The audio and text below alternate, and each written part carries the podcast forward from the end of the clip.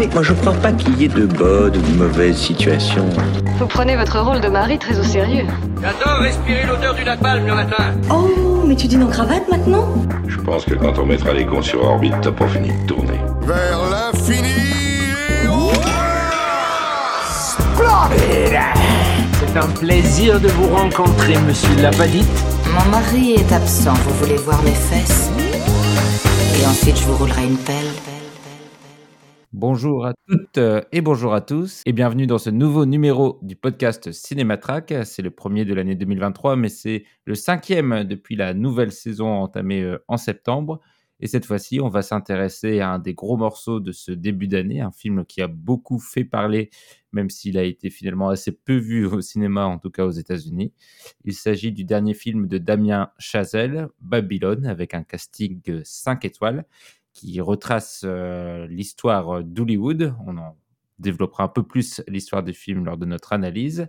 Et on enchaînera après par un petit... euh, débat ou en tout cas un retour euh, tous les trois sur la filmographie de Damien Chazelle. Et pour faire tout ça, j'accueille les chroniqueurs de ce mois-ci. D'abord, euh, le rédacteur en chef de Cinématrack. Bonjour Renaud. Salut Mehdi, comment ça va? Très très bien. Et toi? Bah super, on est à Donf. Parfait. Et j'accueille de l'autre côté de l'Atlantique Pauline. Bonjour Pauline. Bonjour Mehdi, bonjour Renaud.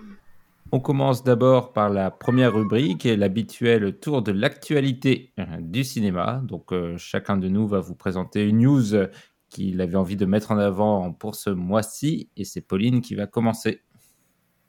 Oui, bonjour. Alors déjà, je précise que mon chat est dans la, dans la, dans la pièce, donc euh, si vous entendez des petits miaou ou des trucs qui tombent, ce sera lui.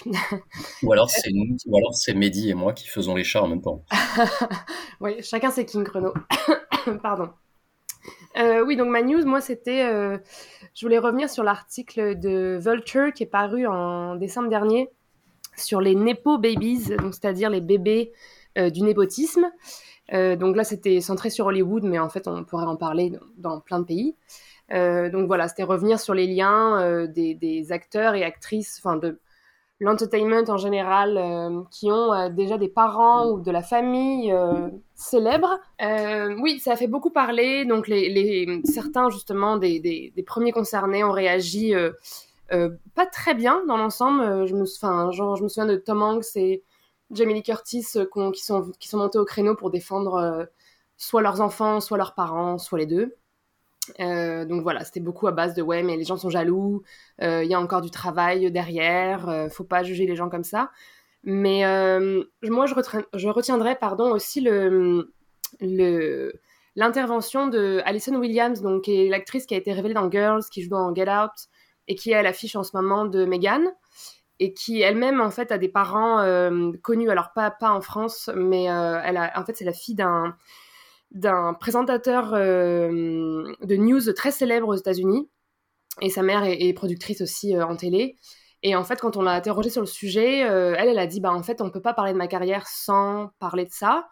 Voilà, elle en est très consciente. Et en fait, elle dit, bah à partir du moment où vous êtes confiant ou confiante dans le travail que vous faites, vous pouvez tout à fait assumer ce, ce parentage cette lignée et aussi avoir confiance dans votre talent. En fait, l'un n'empêche pas l'autre. Donc j'avais trouvé ça assez, euh, assez intelligent. Et, euh, et voilà, et le débat, enfin je pense que le débat est loin d'être terminé.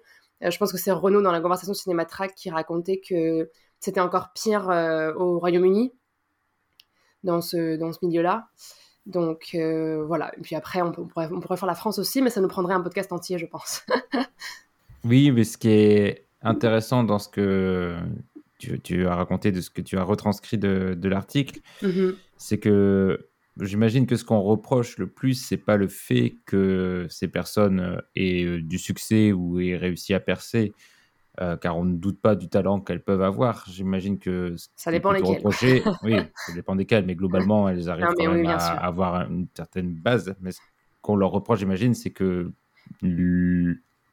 l'absence d'opportunités qu'ont les autres. C'est plutôt Ouais. l'injustice qu'il y a dans un système euh, qui n'aide pas beaucoup forcément les gens en fonction d'un mérite, euh, Tout à fait. concept, concept un peu flou et, et illusoire, mais euh, que le, qu'il y ait peu d'égalité dans les, les chances de pouvoir être repéré, que ce soit en tant qu'acteur, chanteur, Mm. dans le monde du sport, même si c'est un peu différent. Mais c'est vrai que c'est ça l'air, les portes ont l'air beaucoup plus ouvertes euh, quand on est fils d'eux, euh, même si c'est parfois à un niveau euh, inférieur. hein. On peut penser au fils d'Alain Delon, au fils de Gérard Jugnot, au fils.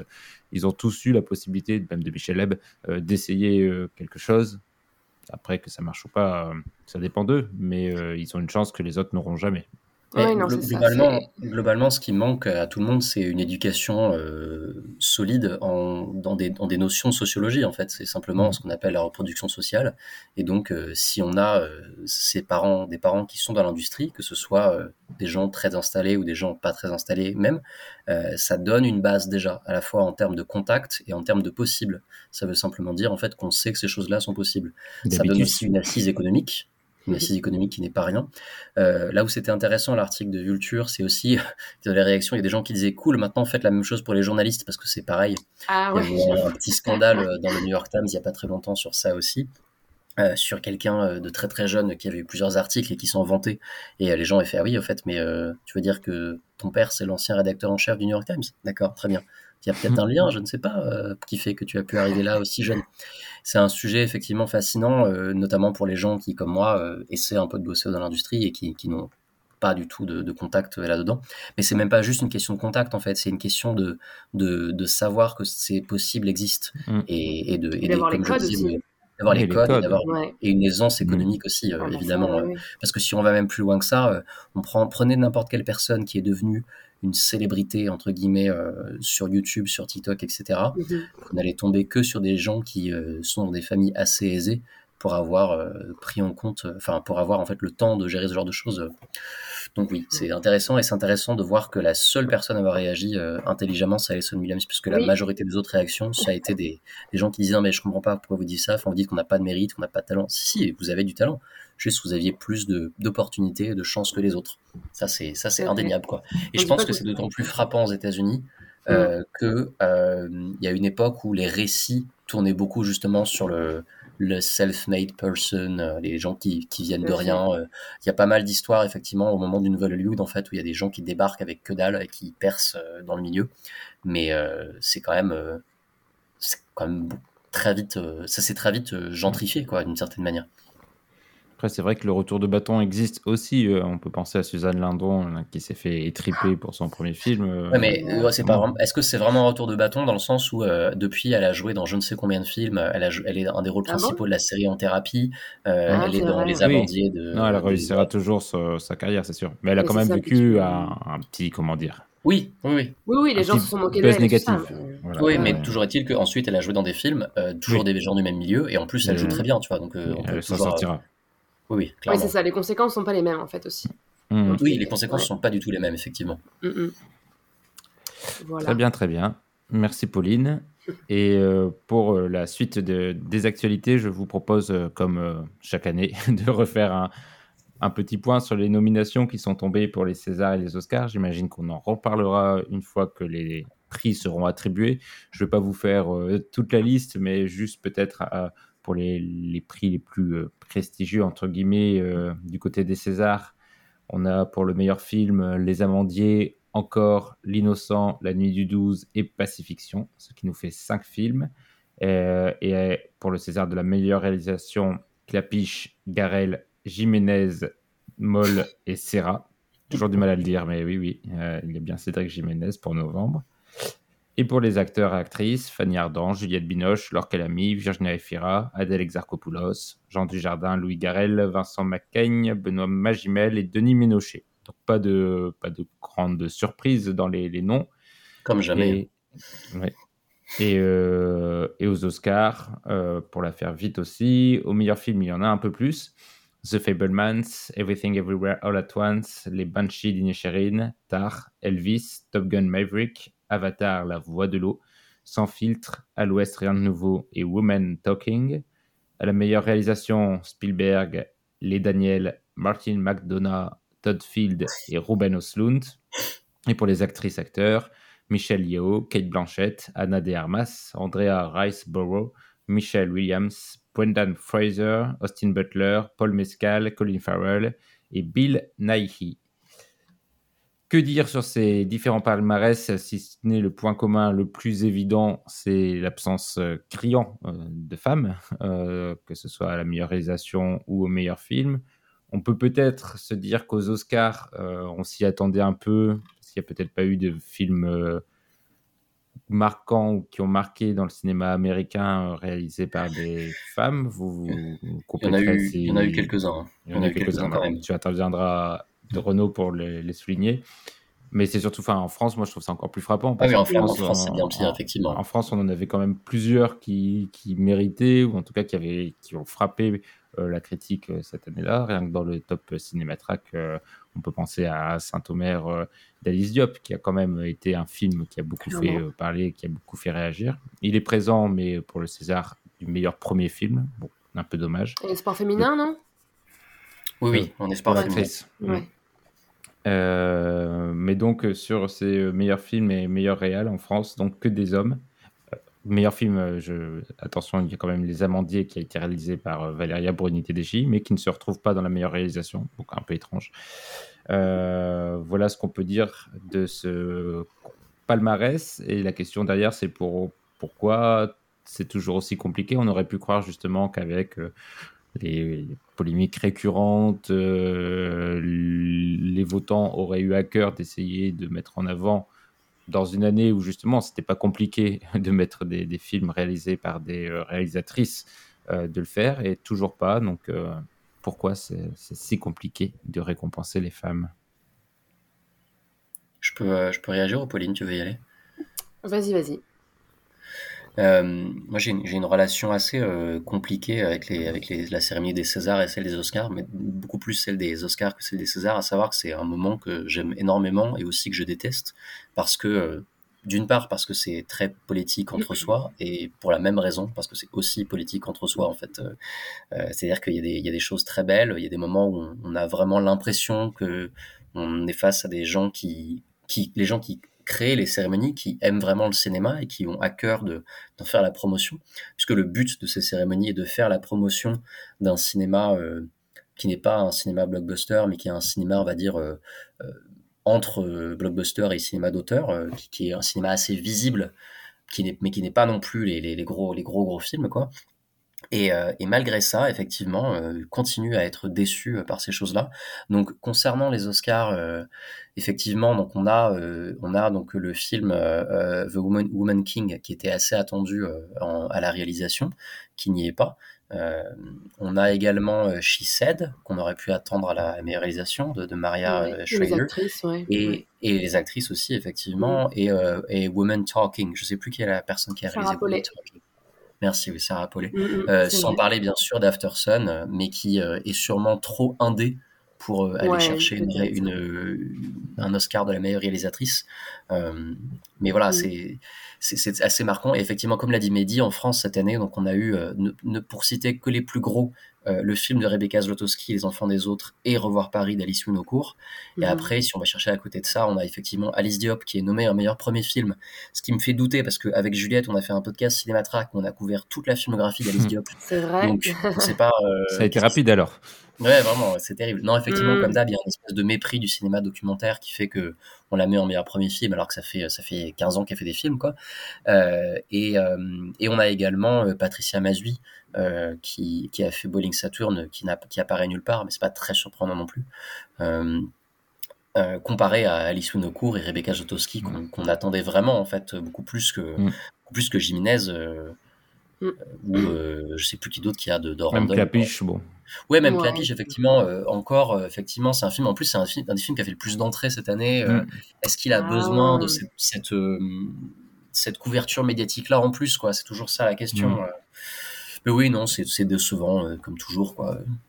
Est-ce que, est -ce que pour encore, c'est pas un peu, tu vois, un, comment dire, une reconnaissance en mode de style euh, César du public, tu vois, en mode euh, bon bah il faut qu'on prenne en compte les gros succès de l'année. Euh... Mais c'est un peu toujours ça, tu vois, c'est ça qui est mais... dommage. Ça qui est dommage, c'est que c'est censé justement quand même un peu mettre en lumière les films qui ont qui ont moins fait parler d'eux et au final c'est toujours les mêmes tu vois je j'ai pas envie de de de enfin je si je vais je vais les citer mais c'est comme euh, en distribution Eurozoom qui en parle souvent qui parle des trucs genre les festivals Télérama et tout qui disent bah ouais, c'est Mhm. super de ressortir des films mais vous ressortez toujours les mêmes films toujours des mêmes distributeurs marché, des en films fait, qui ont fait un carton qui ont bien marché et les petits films un peu plus méconnus qui ont eu un certain succès dans votre magazine vous les Mhm. ressortez pas quoi Euh, c'est un Mhm. peu toujours la même chose quoi Ouais, ouais, clairement. Ben, c'est sûrement aussi dû au système tout simplement de vote qui fait que, euh, vu que c'est un large panel de personnes du milieu, c'est forcément les films les plus vus et qui ont le plus fait parler qui auront tendance à émerger. Et en fait, il y a un système politique là-dedans qui est euh, en fait combien on a d'argent à dépenser pour euh, faire la promo. Ouais. Euh, donc euh, aux États-Unis, il y a les fameux machins euh, for your consideration, Les machin, campagnes. beaucoup, les campagnes de, de, de promotion. Euh, et justement, cette année, il y en a une qui a fait scandale parce qu'en fait, c'est très très délicat ces trucs-là. En fait, il s'agit de faire campagne pour son film, euh, mais en restant dans certains codes et en ne dépassant pas les limites. Et en fait, cette limite a été dépassée cette année pour un film qui s'appelle, euh, j'ai oublié le titre déjà, euh, euh, Leslie, euh, qui est un film qui a gagné un truc du genre 27 000 dollars au box-office. Donc absolument que dalle, personne l'a vu. Et, et en fait, il y a eu du comment on appelle ça du lobbyisme qui a dépa qui aurait dépassé les, les règles euh, là-dedans, puisque euh, l'actrice euh, principale, Andrea Riseborough, a été nommée meilleure actrice. Et en fait, il se trouve que le réalisateur et sa femme ont contacté tous leurs proches de l'académie en leur disant oui, bon, on sait qu'il y a d'autres films qui vont faire plus de bruit, il faut nous aider. Et donc, des stars telles que Charlize Theron, Kate Winslet, Edward Norton ont fait des posts Instagram, organisé des projections privées du film en disant il faut en parler parce que tout le monde va parler que de tard, il n'y en aura que pour tard, donc il faut aider ce film, etc. Et donc là, en ce moment, il y a une enquête au sein des Oscars euh, pour voir si, euh, si les limites ont été dépassées. euh. Mais c'est un sujet intéressant, d'autant plus que cette année, donc, euh, on aurait pu avoir She Said euh, nommée en meilleure réalisatrice de Maria Schrader aux Oscars, qui était un film qui parle de Harvey Weinstein. Et Harvey Weinstein, lui, c'était le big boss de ça, en fait. C'était vraiment son truc Mm. à lui, de faire campagne en en jouant sur les limites de ce qu'on a, de ce qu'on a le droit de dire, ce qu'on n'a pas le droit de dire. Et c'est honnêtement entièrement à lui qu'on doit les Oscars de vie artiste ou de Shakespeare in Love, par exemple. Voilà. Mais ce qui est drôle, c'est que, tu sais, on parle, on parle des, des, des limites, mais en fait, tu pourrais aussi, tu vois, les limites, est-ce que ce sera en termes d'argent? Enfin, tu sais, il y a plein de trucs, il y aurait plein de trucs à débattre, en fait, complètement. parce que... Totalement. Et à l'opposé de ça, tu vois, il y a des trucs absurdes parfois euh, où t'as, euh, il y a une année où, euh, euh, comment s'appelle l'acteur de, du Pont des Espions, euh, l'acteur de qui joue Ah dans oui. Bones Mark Rylance? Voilà, Mark Rylance, merci, qui est un acteur euh, très, qui était très connu à Londres euh, de, de la scène de, de théâtre et que Spielberg a révélé au grand jour avec Le Pont des Espions et ils n'ont pas fait campagne pour lui ou en tout cas quasiment pas et il a gagné l'Oscar euh, du meilleur second rôle et il a eu une nouvelle carrière au cinéma ouais, euh, grâce à ça quoi. Alors qu'ils en ont quasiment pas parlé, euh, tout comme euh, la campagne de, de Top Gun ne fait pas du tout campagne justement pour les, Mm. les effets numériques, puisqu'ils veulent garder l'illusion qu'il n'y en a pas dans le film. Ah, c'est marrant ça. Ouais, ouais. Ils- Vraiment, ils, ont, ils refusent en fait de les. De les ils, ont, ils ont même pas Oui. soumis en De les fait à la, à campagne aux effets visuels. À quand l'Oscar de la meilleure cascade alors? Ouais, ça, C'est putain. très cool, en vrai. Ouais, ils ont- on en- il y a des gens qui en parlent régulièrement euh, de ça, mais ça n'arrivera jamais, je pense. Oh. Très bien, très bien. Bah, je pense qu'on a fait le tour alors de nos actualités. On va pouvoir passer euh, au gros morceau du podcast, notre analyse critique de Babylone de Damien Chazelle.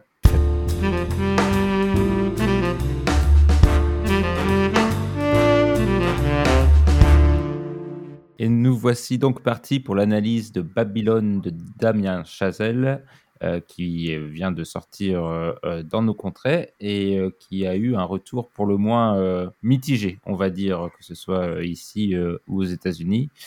Certains parlent même d'un énorme fiasco pour Damien Chazelle, qui était jusque-là sur une, une, comment dire, une trajectoire presque, presque sans faute. Mais avant de se lancer dans les, dans les débats, peut-être Renaud, tu peux nous faire une petite présentation de l'histoire de Babylone. Bien sûr, le, film, en gros, est une espèce de, version euh, horrifique de Chantons sous la pluie, puisqu'on nous montre euh, le basculement d'Hollywood de 1926 au début des années 30 à l'arrivée du parlant et donc à une transformation de l'industrie. On suit cette transformation à travers une large galerie de personnages, mais principalement trois.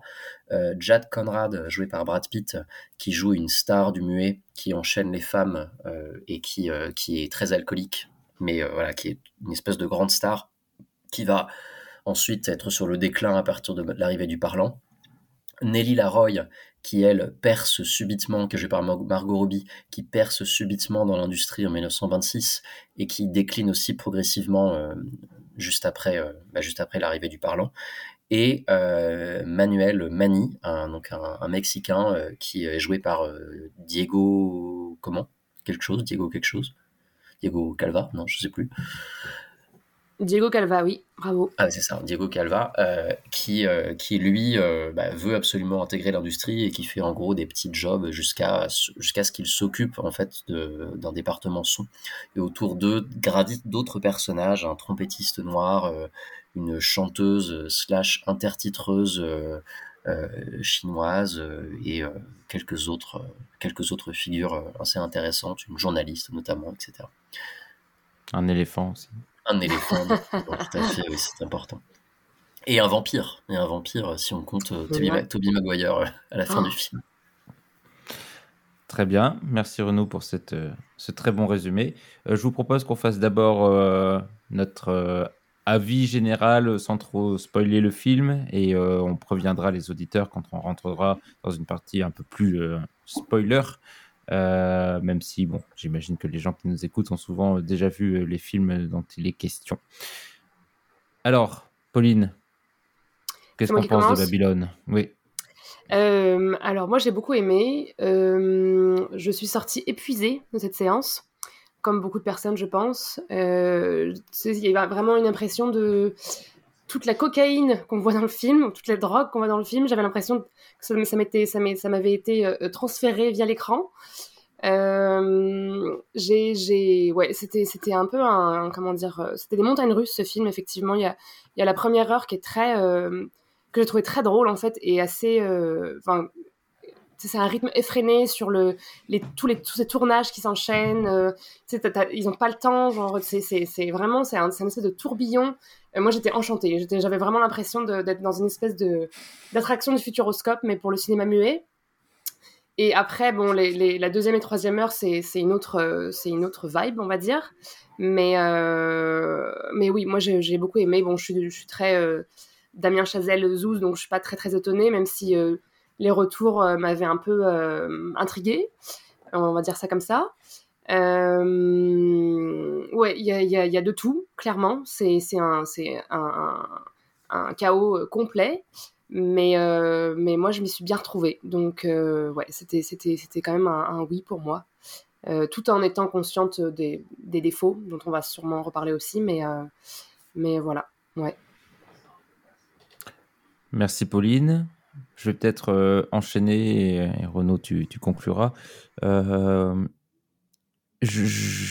moi, j'en ressors, donc c'est encore un peu frais dans ma tête et c'est toujours un peu plus délicat d'avoir une, analyse euh, aussi rapidement.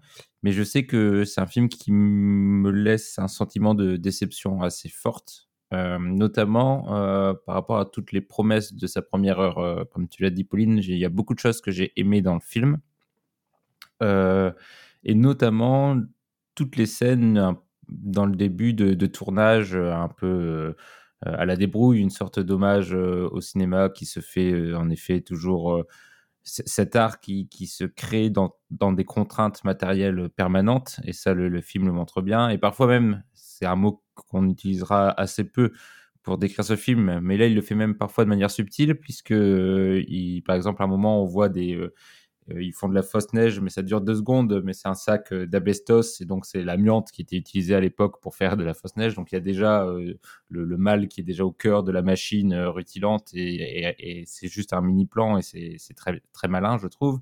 il y a une scène aussi de avec un réalisateur allemand qui s'appelle Otto, donc on sait très bien où le film veut en venir, qui essaye de réaliser une scène de bataille et, c'est ça devient vite assez épique et, et, ça, c'est assez fabuleux, je trouve. Euh, mais euh, mais c'est pas ça le film, malheureusement. Euh, c'est qu'il sort de ça assez vite pour essayer de faire un grand, euh, comment dire, Glooby Boulga, qui est, dont le ton est donné dès la première scène, en fait. euh, Je crois que une- Boulga, c'est le terme technique exact. mec. Exact, c'est le Glooby Boulga que- de, de- de Babylone, euh, qui est donné donc dès, la première scène, y a une scène de fête orgie hollywoodienne, euh, on, on se croirait dans un film euh, de Barluzman, et, ça, dégénère très très vite. Il montre tout de suite qu'il veut être vulgaire, qu'il veut aller, enfin, faire tomber les icônes et montrer toute la crasse qu'il y a derrière le, le Hollywood rutilant. Mais on connaît un petit peu, on, co- on connaît un petit peu ce- cette critique du cinéma d'Hollywood, donc il n'en dit pas grand-chose de plus, mais il est juste plus dégoûtant que les autres, peut-être, ce qui n'est pas forcément une bonne chose.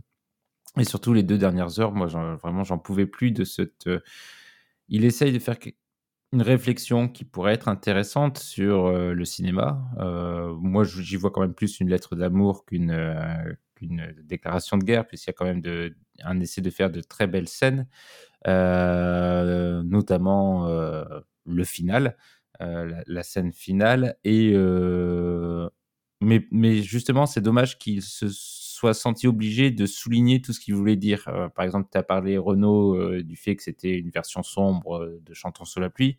Oui. Est-ce qu'on avait vraiment besoin de voir Chantons sous la pluie vu dans un cinéma pour le comprendre? Non, pas forcément. Et puis la, fin est quand même très très bizarre, cette succession. Enfin, hop, hop, hop, non, je suis en train de spoiler là. Et la fin est très très bizarre. Voilà. Donc, euh, moi, j'ai trouvé. Et, et surtout, dernier point, quand même, énorme, beaucoup trop long. Enfin, trois heures euh, avec des intrigues certaines qui ne servent absolument à rien. Enfin, toute la séquence de Tobey Maguire, vraiment, mais je me demande encore maintenant comment ils ont pu l'écrire, le filmer, le monter en se disant ça, c'est une bonne idée. On va le laisser et tout le monde va adorer cette séquence. Vraiment, je ne comprends pas. Euh, donc, euh, j'ai hâte euh, que, que Renaud m'explique. À toi, Renaud. Oui, moi je vais, je vais répéter pas mal de ce que j'ai dit, dans l'article de, de- pour Cinématrack. N'hésitez pas à le lire. en fait, je, oui, moi je suis entre, entre vous deux en fait. C'est-à-dire que le film m'a à la fois exalté et horripilé selon les moments.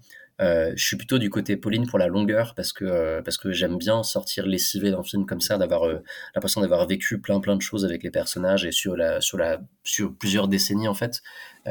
Quand c'est quand c'est bien fait, ça me ça me toujours ça me ça me fait un effet fou. Là, je dirais pas que c'est extrêmement bien fait, mais quand même ça fonctionne sur moi. Ce qui ne fonctionne pas sur moi, c'est justement, je trouve qu'il est trop répétitif dans sa grossièreté, qu'il ne va pas au bout des choses euh, bien souvent. Et pour moi, c'est à cause en fait de ces, peut-être pas de ces intrigues, mais de ces personnages euh, que je trouve, ces per- personnages principaux que je trouve assez fades en fait. C'est-à-dire que euh, Nelly Laroy, au-delà de ses intentions de vouloir percer dans le cinéma, Ensuite, elle n'a pas grand-chose d'autre. Ce qui peut être intéressant quand on y réfléchit, parce que justement, dès qu'elle y arrive, en fait, elle a tellement plus rien qu'elle s'effondre. Euh, c'est intéressant aussi, mais, euh, mais pour moi, ça n'est pas assez. Jack Conrad, euh, bah oui, bien écrit, intéressant, euh, lui aussi d'ailleurs inspiré de, de, de, d'un, de, d'un véritable acteur. Hein. Les, chaque personnage est un peu un, un mélange de, de, de, vraies personnes, euh, mais en même temps, euh, déjà vu 25 fois, euh, mmh. le, le, voir, le, le, voir être machiste, en plus avec ce qu'on sait sur Brad Pitt en ce moment, qui est lui-même en procès de violence conjugale, etc. Bon, je, suis pas super fan de ça non plus, même si je j'aime bien, enfin j'aime bien ce personnage, non, mais c'est peut-être le plus intéressant. Et Manny, Manny, je trouve chiant, je trouve agaçant, quoi. Il, il est touchant au début, mais je trouve très vite agaçant et ça va pas très très loin, alors que les personnages secondaires, eux, sont plus intéressants, notamment Sidney, le trompettiste, euh, que j'aime bien. Et donc pour moi, c'est vraiment ça le vrai défaut du film et qui fait que la longueur, euh, la longueur euh, est pénible, c'est qu'on a des personnages qui sont pas fascinants, alors qu'effectivement, il y a des choses qui le sont vraiment, comme donc cette cette, ce, cette première heure, ce, cette exaltation autour du cinéma, avec des idées vraiment brillantes, comme cette idée de bah, comment tu montres euh, le cinéma muet, euh, comment c'était fait à l'époque, et tu le montres bah, par le son. C'est-à-dire tu fais euh, la cacophonie totale, des orchestres dans tous les sens, ça hurle, il y a des gens qui meurent, c'est vraiment n'importe quoi. Et il y a vraiment des très bonnes idées que, dedans.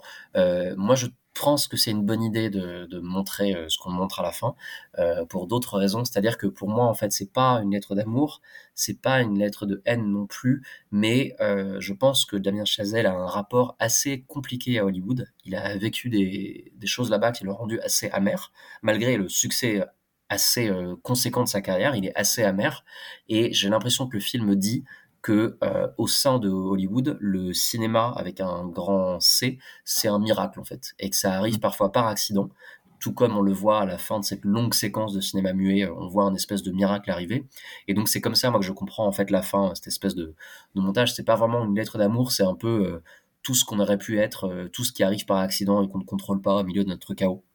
C'est un peu comme ça que je le vois. Et pour la séquence de la séquence de Tobey Maguire, euh, on peut en reparler plus tard euh, si Mm. tu veux euh, dans le truc, mais euh, dans le, Oui, dans oui, le Mais, euh, j'ai une explication. euh, Enfin moi, en tout cas, j'ai une, j'ai une analyse qui, je pense, explique cette séquence et que j'aime bien pour le coup, euh, mais qui est vraiment barjo. euh, je comprends que ça ne plaise pas. Oui, Moi, on en reviendra peut-être quand on fera un une partie quoi. spoil. Euh, de manière donc plus, donc ouais, tu l'as dit Renaud, euh, et, et je vais insister peut-être euh, ou dire autre chose, tu me diras si je te contredis, mais euh, sur les personnages secondaires, non seulement en effet je les trouve finalement assez plats, et, leur trajectoire est finalement aussi peu intéressante. Enfin, on a trois heures de film, comme tu le dis, ce qui permet de couvrir une évolution dans le temps et de traverser euh, une histoire du cinéma, ou en tout cas quelques années d'une histoire riche du cinéma. Et je trouve que le film est, est en délicatesse avec la manière de faire évoluer ces personnages. Euh, c'est le cas notamment de Manny qui tout d'un coup euh, passe d'un rôle à l'autre euh, et finit sur une histoire finalement assez plate, celle de son amour. Et et c'est un peu le cas aussi, je pense, pour Conrad, même s'il est plutôt bien, surtout bien incarné par Brad Pitt.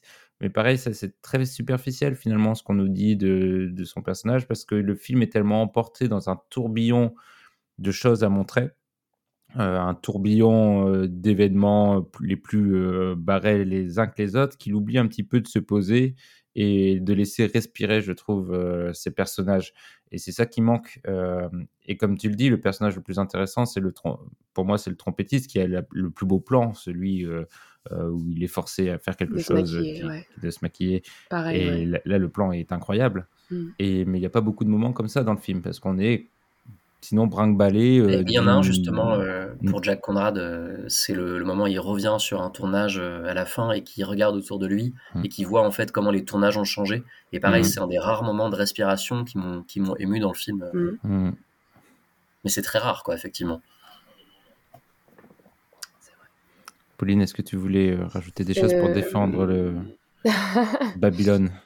Non, mais euh, bah, comme je disais au début, je, je- j'entends, je, l'entends très bien, euh, ce que vous dites tous les deux. Après, moi, donc, je suis aussi de ton côté, Mehdi. Je, pense que c'est quand même, euh, c'est quand même une déclaration d'amour au cinéma parce que tu peux aimer et bien châtier quelque chose à la fois. C'est, enfin, comment dire, c'est ça. Tu peux, tu peux, t'as le droit d'être lucide sur une industrie qui vend beaucoup de rêves, mais qui, en fait, derrière, n'en a pas forcément beaucoup. Mais oui, je, je, l'entends, mais c'est vrai que je. Je sais pas, il y a, y a quelque chose qui m'a quand même emporté. Euh, j'ai, je me suis pas du tout ennuyée. Je, je... C'est ça, c'était, le cinéma euh, dans. dans... dans- bah, c'était le cinéma dans le cinéma d'ailleurs. Mais, euh, mais oui, oui, je, voilà. Je, je, je peux pas beaucoup plus défendre que ça, mais je. Ça je suis d'accord même. avec toi, Pauline. hein, sur le... Je me suis pas ennuyé non plus, hein, même si j'ai trouvé Ouais. des moments très grossiers. euh, j'ai très vite pensé à la Dolce Vita parce que je l'avais je l'avais revu euh, pas longtemps avant. euh, et j'ai vu après que c'était une des références euh, pour le côté euh, fête euh, permanente euh, qui ne Ah s'arrête jamais, euh, qui est qui est, enfin, on a plein de fêtes et on passe d'époque en époque, mais on est toujours Mhm. ramené avec- justement avec la trompette de, de Sydney euh, Mm. qui arrive en, en gros plan, en, en mouvement, etc. à chaque fois. Euh, et donc il y a des trucs comme ça que j'aime bien. euh, et moi, j'étais content que ça dure aussi longtemps, effectivement. euh, j'ai vu là, le film un dimanche après-midi. euh, et euh, c'était lessivant, quoi, mais le, le, le genre de lessivant que j'aime bien, même si dedans le film, dans le film, justement, il y avait trop de grossièreté, trop de, trop de fluide, trop Ouais, de ouais, c'est- pisse, c'est- trop de caca, trop de vomi, j'en pouvais C'est plus. vulgaire, ouais, ouais, ouais, tout Mm. à fait. C'est, c'est assez grossier. Et, et à votre avis, pourquoi ce choix euh, justement de la vulgarité dans, chez Chazelle euh, qui nous a pas trop habitués à cette tonalité dans, dans ces films qui sont souvent quand même un peu plus euh, disons, moins bordélique, souvent très tenu, très euh, méticuleux. Là, on a vraiment une sorte de, cacophonie permanente entretenue et euh, une cacophonie aussi, donc comme tu l'as dit, Renaud, de vulgaire, de vulgarité, avec beaucoup de, choses crasseuses, de choses dégoûtantes. Et j'imagine que ça fait partie du rejet qu'ont les spectateurs pour le film et du fait qu'il soit aussi mal vu. Donc euh, pourquoi cette vulgarité? Et ma deuxième question, est-ce que euh, est-ce que c'est une surprise, vous pensez, euh, l'échec de ce film? Est-ce que Damien Chazelle et les producteurs, en faisant ça, pensaient qu'il- que ça allait être un, un énorme carton? Parce que c'est quand même un film qui semble évidemment désagréable. Et c'est difficile de se dire qu'ils ont cru que ça allait être un succès populaire. Je peux me permettre de nuancer sur ça. Euh, Le, le film euh, marche plutôt bien en France euh, et, et la critique en France est la critique, on va dire institutionnalisée, euh, est beaucoup plus clémente avec le film qu'aux États-Unis. euh. il, est, il, est, il est nettement plus apprécié chez nous. Effectivement, aux États-Unis, il a été très peu apprécié euh, et, et il a fait un énorme four euh, économiquement parlant. Il a coûté très cher. hein. Je crois qu'il a Mm. coûté euh, 90 millions, un truc comme ça. Et ça se voit, l'image. Oui, ça se voit, c'est vrai. Et du coup, j'ai pas du tout répondu à ta question. Pas du tout, mais on n'est pas obligé. Hein. Je sais pas si c'est voulu. oui, vas-y. Je sais pas si c'est voulu. euh, je, je- je- effectivement, c'est c'est forcément. euh, je, pense qu'on le saura plus tard, mais euh, parce que justement, beaucoup de gens ont théorisé en mode, ok, il a réussi à avoir plein d'argent des studios, euh, il, il est, il est hyper amer de- du, du foirage de First Man, euh, de la difficulté euh, qu'il y a eu autour de, de la formation de La La Land et de ses jeunes années, etc. et tout. Et, et il se lâche complètement dans un film en sachant qu'il rentrera pas dans son budget, comme le font parfois des réals en disant, vas-y, je vais faire les portes du paradis et je vais tout péter. Et je, je sais pas, je sais pas si c'est vrai, mais il y a peut-être un peu de ça de sa part, euh, mais je- en vrai, j'en sais rien. Mais Il y a quand il y a, même un- il y a oui, peut-être vas-y, une tendance cette année avec le- les fluides corporels en tout genre. hein. Ouais. Dans le Ah, c'est film, vrai. euh, il y a quelque chose là. Je sais pas si c'est euh, en mode euh, Mm. post-Covid, euh, on- un retour au corps ou quoi là, mais euh, Mais, mais c'est vrai qu'il y, a eu un- il y a eu des articles là-dessus euh, qui disaient que Ah. justement, en fait, euh, j'ai j'ai lu un article là-dessus qui disait que le le, le body horror ou le, le fluide, enfin les, les fluides et Mm. tout, euh, est- est- a été genre récupéré par le, le cinéma, euh, le cinéma de l'élite, le cinéma, Mm. euh, le cinéma intellectuel. ouais, c'est ça. effectivement, c'est le, nouveau délire. On fait vomir tout le monde, ouais. Ouais. Ouais, trop Et mais bien. effectivement, ils en ont parlé en, disait, en disant, ils disaient genre, euh, il faut trouver des nouvelles manières de justifier que le cinéma c'est une expérience en, en tant que telle. Et ils disaient, ben voilà, genre, euh, voilà, ça c'est une nouvelle expérience au cinéma. C'est vous allez au cinéma pour voir euh, des dégoûté. trucs comme ça qui vous en mettent plein la vue, sans que ce soit forcément agréable. C'est vrai. Euh, Rappelle-moi Et- la deuxième partie de ta question, Mehdi. Bon, C'était un, un peu un mélange des deux. Comment, comment ils, ils ont pu croire qu'un film Ah comme oui, ça pouvait fonctionner? Enfin, C'est quand même un casting qui fait rêver, c'est sur le Mm. vieux Hollywood. Ça aurait pu être un film euh, extrêmement euh, populaire, extrêmement, euh, le, comme, surtout à la suite de, on va dire, de La La Land. Bon, First Man qui a un peu moins bien marché, mais qui reste un film très consensuel. Et là, il nous sort ça, qui est l'inverse d'un film consensuel. Pourquoi? Enfin, qu'est-ce qui leur est passé par la tête? Et est-ce que c'était volontaire? Ou est-ce qu'ils pensaient naïvement que c'était ça qui pouvait marcher? Ou est-ce qu'il Damien Chazelle Mais Renaud y a un peu peut-être un peu répondu? Je sais pas si tu veux rajouter quelque chose, Pauline. On Non, je réfléchis, mais euh, Ouais. ouais, je- Euh, non. Ton image s'est figée, mais tu es encore là.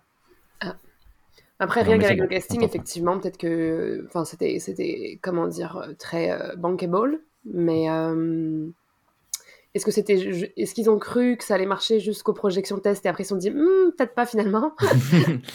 Je- Bah, je sais pas en vrai à quel moment, mais c'est vrai que je pense Ouais. que si t'arrives et tu leur montres du 10 sur le papier. Alors, euh, Ah Brad oui, c'est ça. Mm. Ouais. Margot Robbie, un film sur à la gloire de, du Hollywood de l'antan. Les gens ça. seraient, vas-y, vas-y, Bah. fais péter la thune, t'as fait la ça. la. Chazelle, oui.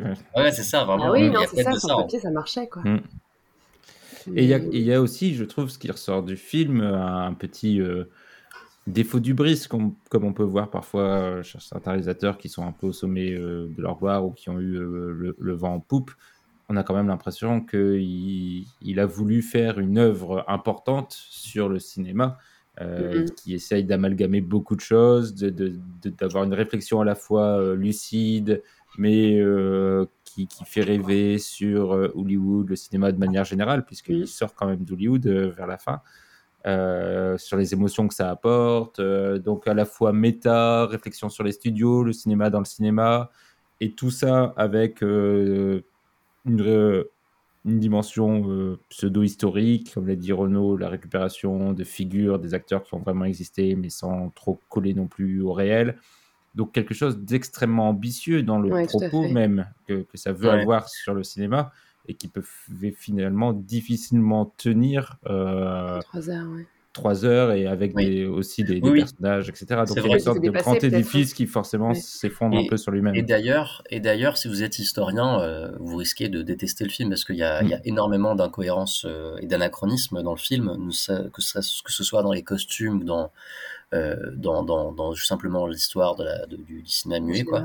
Euh, et il y a aussi des choses qui sont pas mentionnées ou qui sont très peu mentionnées, qui me semblent intér- intéressantes et importantes. Par exemple, euh, on comprend pas extrêmement bien qu'est-ce qui se passe en fait en termes de morale euh, entre le passage de l'avant du Mm. l'avant le parlant et l'après. Et c'est très peu mentionné parce que en fait, pour comprendre ce qui s'est passé, c'est que le cinéma muet, c'est un cinéma international. C'est très facile à exporter parce qu'on a juste des intertitres à envoyer. Et à partir du moment où ça devient du cinéma parlant, le premier public de Hollywood, c'est les États-Unis pour la première fois. Or, Hollywood est un endroit majoritairement catholique euh, et les États-Unis est un pays majoritairement protestant. Et donc Hollywood va très vite s'auto-censurer pour réussir à faire en fait les meilleurs chiffres euh, de, de- pour euh, être vendu en fait euh, dans le pays. Et c'est pour ça qu'en fait à un moment on a une séquence où on dit ah oui mais là tu vois vu comment lui il est éclairé, on a l'impression qu'il est blanc au milieu des noirs Mm. et en Alabama ça Mm. passera pas. Donc il faut qu'il se maquille pour qu'on pour qu'on soit vraiment certain qu'il est noir. Et ça ces trucs là tu vois euh, l'arrivée de l'arrivée du code Hayes en fait n'est pas non plus Mm. mentionné mais ils n'avaient pas forcément besoin de le faire mais Mm. je trouve qu'il y a un truc en fait un manquement de qui aurait été intéressant sur la question morale qui fait aussi que la carrière de Nelly Laroy euh, Mm. euh, périclite. Surtout qu'ils essayent d'en parler. Enfin, c'est c'est pas qu'ils l'occultent, c'est qu'ils le- en, ils en parlent, mais de manière euh, tellement à la fois euh, incomplète et brutale qu'on comprend Ouais. pas grand-chose. Oui, c'est ça. Parce que par exemple, tu vois la, la séquence où euh, Margot Robbie euh, euh, donc, euh, et donc Nelly Laroy est, est- est forcée de, de se C'est ça, moi, je pense à de ça. racheter une Mm. nouvelle image et donc est en, en belle Mm. tenue dans Ah oui. une grande maison avec des gens un peu guindés et tout. Euh, c'est important de savoir que Mm. le type qui organise la soirée, c'est William Randolph Hearst. C'est important aussi de savoir qui c'est ce mec euh, dans l'histoire de Hollywood et dans l'histoire de la ville de Los Angeles. Mais tu passes complètement à côté si tu si tu connais pas. Clairement. Et Citizen le film ne fait rien pour te pour, pour t'aider à, à le comprendre. Oui, c'est ça, il te tient pas du tout par la main, Mm. sauf pendant une séquence qui est très drôle, qui est celle de, de l'enregistrement de, de la prise avec le son. euh, Incroyable, ouais. on te tient beaucoup par la main. Oui. C'est très drôle, c'est vrai. Mais après, est-ce que tu as vraiment besoin de d'avoir tout le côté historique en tête pour apprécier Non. le film Je pense pas. non, tu non, vois, mais c'était pour- non, je, je suis d'accord avec toi. C'est Mm. juste pour souligner ce que disait Mehdi, qu'effectivement, en fait, il y a tellement de choses Ah oui, que ça, forcément les choses ouais. qui manquent euh, Mm. apparaissent encore plus grosses C'est vrai. puisqu'il essaie d'en mettre tellement. Et du coup, tu dis, bah, du coup, t'en as mis tellement, pourquoi t'as pourquoi t'as Mm. pas mis ça aussi? Ouais, c'est Mm. vrai. Mais euh, d'ailleurs, je voulais juste le mentionner quand tu parlais de, de- justement de ce fourre-tout, mais, mais on- je vais juste, pour une fois, bah, en tout cas de, de tous les films que j'ai vus de lui, donc euh, bah, tous ceux qu'on a vus de lui d'ailleurs tous ensemble, mais euh, il y, a un- il y a un côté politique qu'il n'avait pas vraiment avant. C'est Mm. c'est mince, mais, euh, mais j'ai, enfin voilà, je voulais juste le souligner parce que j'étais genre, ah ok, bah peut-être que finalement, euh, il a, il- bah, je veux dire, je pense que tu es obligé d'en parler bah, si tu veux faire un film sur Hollywood, les débuts d'Hollywood, mais, euh, mais voilà, c'était juste. euh, soulignons-le, parce qu'avant, c'était quand même très. euh, genre, la romance de blanc, et c'est tout, quoi. en très gros. On peut peut-être euh, maintenant, pour, pour finir, faire une petite partie spoiler pour parler de la dernière séquence. Donc, je préviens les, les auditeurs Oui. de, de passer, allez, euh, disons 5 minutes. Euh, euh, On Ouais. se fixe 5 Vas-y, minutes max pour en max. parler. Vas-y, on a Euh, 25 là sur l'enregistrement de cette partie, vas-y, à 30 c'est fini. Oui. Et donc cette fameuse dernière séquence qui consiste à, en un montage, donc le, le personnage est au cinéma en train de regarder Chantons sous la pluie et, et comprend, euh, retrouve, on va dire, après un, un certain temps, la magie, l'amour qu'il portait au cinéma, qu'il a, dont il s'était éloigné. Euh, il comprend beaucoup de choses et le film se transforme en un montage de euh, séquences de films cultes. Je ne sais pas comment ils ont été choisis ni par qui, mais donc on a une succession qui arrive à faire enchaîner euh, Avatar et Persona de Bergman et, Jean-Luc Godard. Et ça va très vite, donc impossible de, savoir tous les films qui y sont. Et après, d'autres plans, séquences un peu plus mystérieux, des couleurs, etc., pour, pour en faire une sorte de, j'imagine, mythologie du cinéma et de nous montrer le pouvoir euh, que ça peut avoir, que l'histoire du cinéma a eu sur les personnes, puisque derrière, on revient sur un plan euh, de la personne, sur son visage en train de, pleurer et d'être évidemment particulièrement ému. Donc là, c'est quand même difficile de ne pas y voir un hommage au cinéma, mais c'est quand même un petit peu... Ah, il ne faut pas que je réagisse au chat. je, couperai, là. Euh, mais euh, ça paraît aussi quand même un petit peu maladroit. C'est le genre de séquence où on ne sait pas si, euh, si c'est du génie ou, ou, ou de l'idiotie. mais il y a quelque chose un peu de. Comment dire de maladroit sur cette juxtaposition de plans qui, qui, sont censés nous refaire l'histoire du cinéma. Et moi, j'avoue que j'ai été un peu intrigué. Décontenancé, oui. Mm. Je pense que... Et toi, Pauline euh, Mais moi, ça, m'étonne que tu trouves ça maladroit, en fait, euh, Mehdi. Je... Dans le sens que je... moi, c'est très. Comment dire bah, Ça ça m'a décontenancé, ça c'est clair, parce que je m'attendais pas du tout à avoir cette espèce de, de best-of du cinéma. Euh, de, de, depuis qu'il existe, ou presque, mais, mais ça me paraît très voulu et, et euh, je pense qu'on va finir par avoir la liste d'ailleurs de tous les, tous les bouts de films qui se retrouvent dans cette séquence parce que c'est sûr que ça va sortir. Mais, euh, mais oui, moi, ça, moi ça, m'a, ça, m'a, fait sourire en fait. Euh, bah, ce qui m'a fait beaucoup rire surtout, c'est. Je l'ai dit après sans trop spoiler, mais j'ai dit à Renaud direct que, c'était un, que Chazelle était un, un fan de James Cameron parce qu'il y a quand même et Avatar et Terminator dedans. Mais Et Titanic. Mais Et Titanic, c'est vrai. Je, mais je, j'expliquerai mon point après là-dessus. Mais euh, oui, non, non, je, je bon, c'est, moi, ça m'a fait plus, voilà, ça m'a fait sourire. Euh, euh, je, trouvais que ça se tenait à peu près sur le propos du film. Enfin, c'était, c'était assez logique, même si clairement, je, je m'y attendais pas. je m'y attendais pas. C'est, cette espèce de, shot de modernité dans, le, dans cette séquence était un peu, ouais, pas bizarre, bah, mais inattendu c'est surtout, et je fais vite parce que sinon on n'aura plus beaucoup de temps pour parler, euh, que je trouve que ça fait un peu effet euh, montage euh, de film dans une cérémonie type César, Oscar, où on enchaîne des, petits bouts d'extrait pour te présenter des choses, et que je trouve que formellement, c'est pas, pas, très intéressant. Mais bon. Ah oui, ça, ça je, je, je, te contredirai pas là-dessus. Ouais, euh, donc en fait, moi je suis pas vraiment d'accord avec ça. C'est marrant que Pauline, tu dises que ça t'a fait sourire parce qu'en fait, moi, c'est le moment du film où j'ai commencé à, pleurer comme un, gros débile parce que je suis un fragile et que je pleure souvent au cinéma.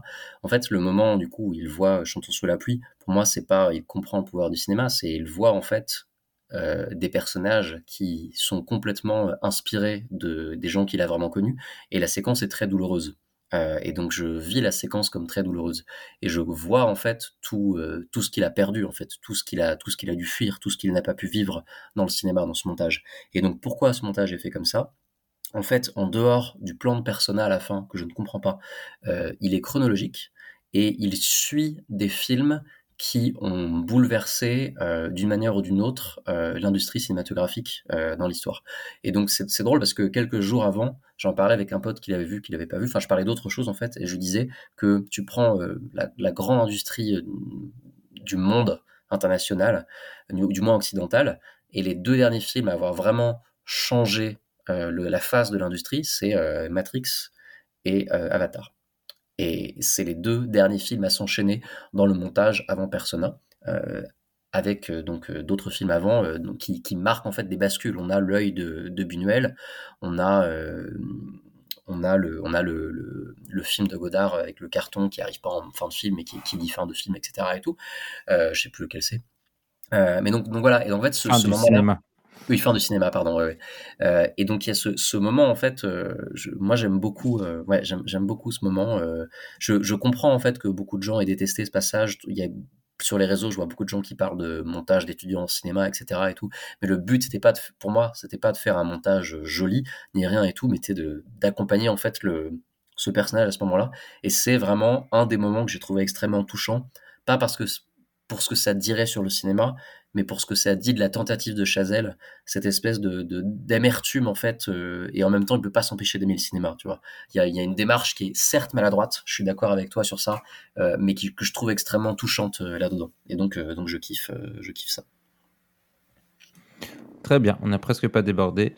Euh, donc on va pouvoir s'arrêter là pour notre critique et nos premiers retours sur Babylone de Damien Chazelle. Donc une œuvre qui, vous l'avez compris, si elle ne nous a pas tous convaincus à 100%, nous a en tout cas fait réfléchir et, fait parler. Donc euh, j'imagine qu'on vous recommande quand même d'aller le voir au cinéma si vous n'avez pas peur euh, du trop plein. Euh, mais on va pouvoir enchaîner sur la, la partie débat, entre guillemets, sur le dossier, on va dire, de l'épisode qui est consacré aux autres films de Damien Chazelle. On va retracer son parcours. Euh, ensemble. Mais avant, évidemment, comme tous les mois, un petit quiz.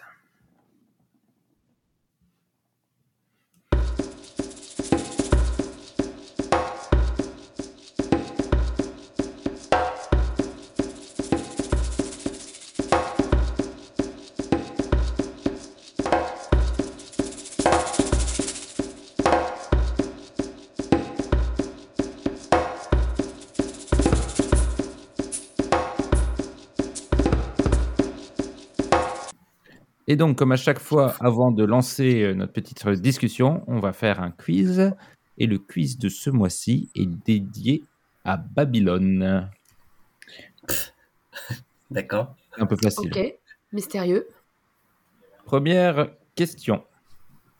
Quel film commence par la mort de son personnage principal à Babylone? Eh ben putain. On est bien parti. Hein. Hmm. Attends, c'est pas genre le nom de la demeure de, de Kane dans Citizen Kane? Non. oh, ça wow. rigolo. pas genre Babylone. Non, non, c'est bien la ville, euh, la ville même de Babylone. Et eh ben. Oh là là. Faut que tu donnes des indices, on est nul. Oui, hein. oui, oui. C'est évidemment un, un, film euh, d'époque. Ouais. Plutôt euh, péplum, avec une des plus grandes figures historiques. C'est lui qui meurt à Babylone un conquérant, un empereur. Je suis nul en péplum. Ah, bah, le, le truc avec Elisabeth Taylor qui joue Cléopâtre? Non, le beaucoup truc, plus récent. beaucoup, beaucoup plus plus récent. récent. Oui. Ah, ok. Et Non, ce vraiment, personnage principal est joué par Colin Farrell. Oh putain, Alexandre. Et oui, Alexandre Ah oh, d'Oliver wow. Stone Ok, ok. commence par la mort euh, C'était pour toi, ça, Renaud. d'Alexandre C'est- le ouais, Grand bah alors, à Babylone. uniquement le, le montage final. euh, J'ai vu avec Oliver Stone au forme des images. euh, Oh. C'était vraiment un des meilleurs moments de ma vie. Il est arrivé, il a dit euh, Bon, euh, euh, je l'ai pas vu depuis longtemps, je vais regarder le début avec vous. Et le film dure genre 3h30, un truc comme ça. Et à la fin, la lumière soit rallumée, on était là, genre où est-ce qu'on est? Et il était encore là. Et il s'est suivi les yeux, il était ému. Oh. c'était trop bien. Trop bien. Bah, t'aurais dû répondre à la question alors, Renaud. Oui, bah ça va, ça va. ça va. Lucas aurait répondu bien à ma place, il était avec moi à l'époque. Quel film présente en parallèle notamment une grève dans une usine de céréales et la chute de Babylone? Incroyable, en tout cas, comme pitch. Ouais, Euh, vraiment. euh, mais on va en avoir aucun, là, médite à conscience ou pas Non, mais C'est c'est- possible, ça, ça oui. nous fait travailler la culture cinématographique, là. C'est bien. C'est récent. Pas du tout. C'est l'inverse Ah. de récent. C'est de l'inverse de récent. C'est muet. Oui. Je l'aurais pas, alors. Et il est dans le. c'est- russe? Non, il est dans le montage final, je crois, de, de Babylone. Ok, ouais, parce que euh, c'est marrant, ça sonne très russe, comme, euh, enfin très soviétique Ah oui. comme, euh, comme idée. Non, c'est très américain. ok. Ah merde. Euh, et le réalisateur est américain ou? Oui. Et le film, euh, là j'ai cité deux périodes, mais le film euh, retrace quatre périodes différentes. C'est un des gros blockbusters de l'époque. Ok, c'est euh, c'est Griffith. C'est Griffiths. Du Et donc, c'est euh, c'est la naissance d'une nation. Ou C'est intolérance. C'est intolérance. c'est Intolérance. J'ai C'est jamais vu Intolérance. Ah, J'ai vu la Intolérance. naissance d'une nation, j'ai pas vu Intolérance.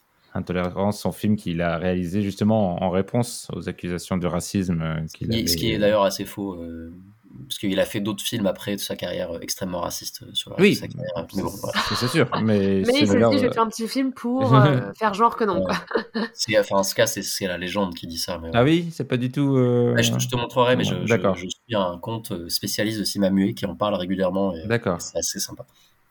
très bien. Mais je suis, j'ai pas vu en tolérance. Voilà.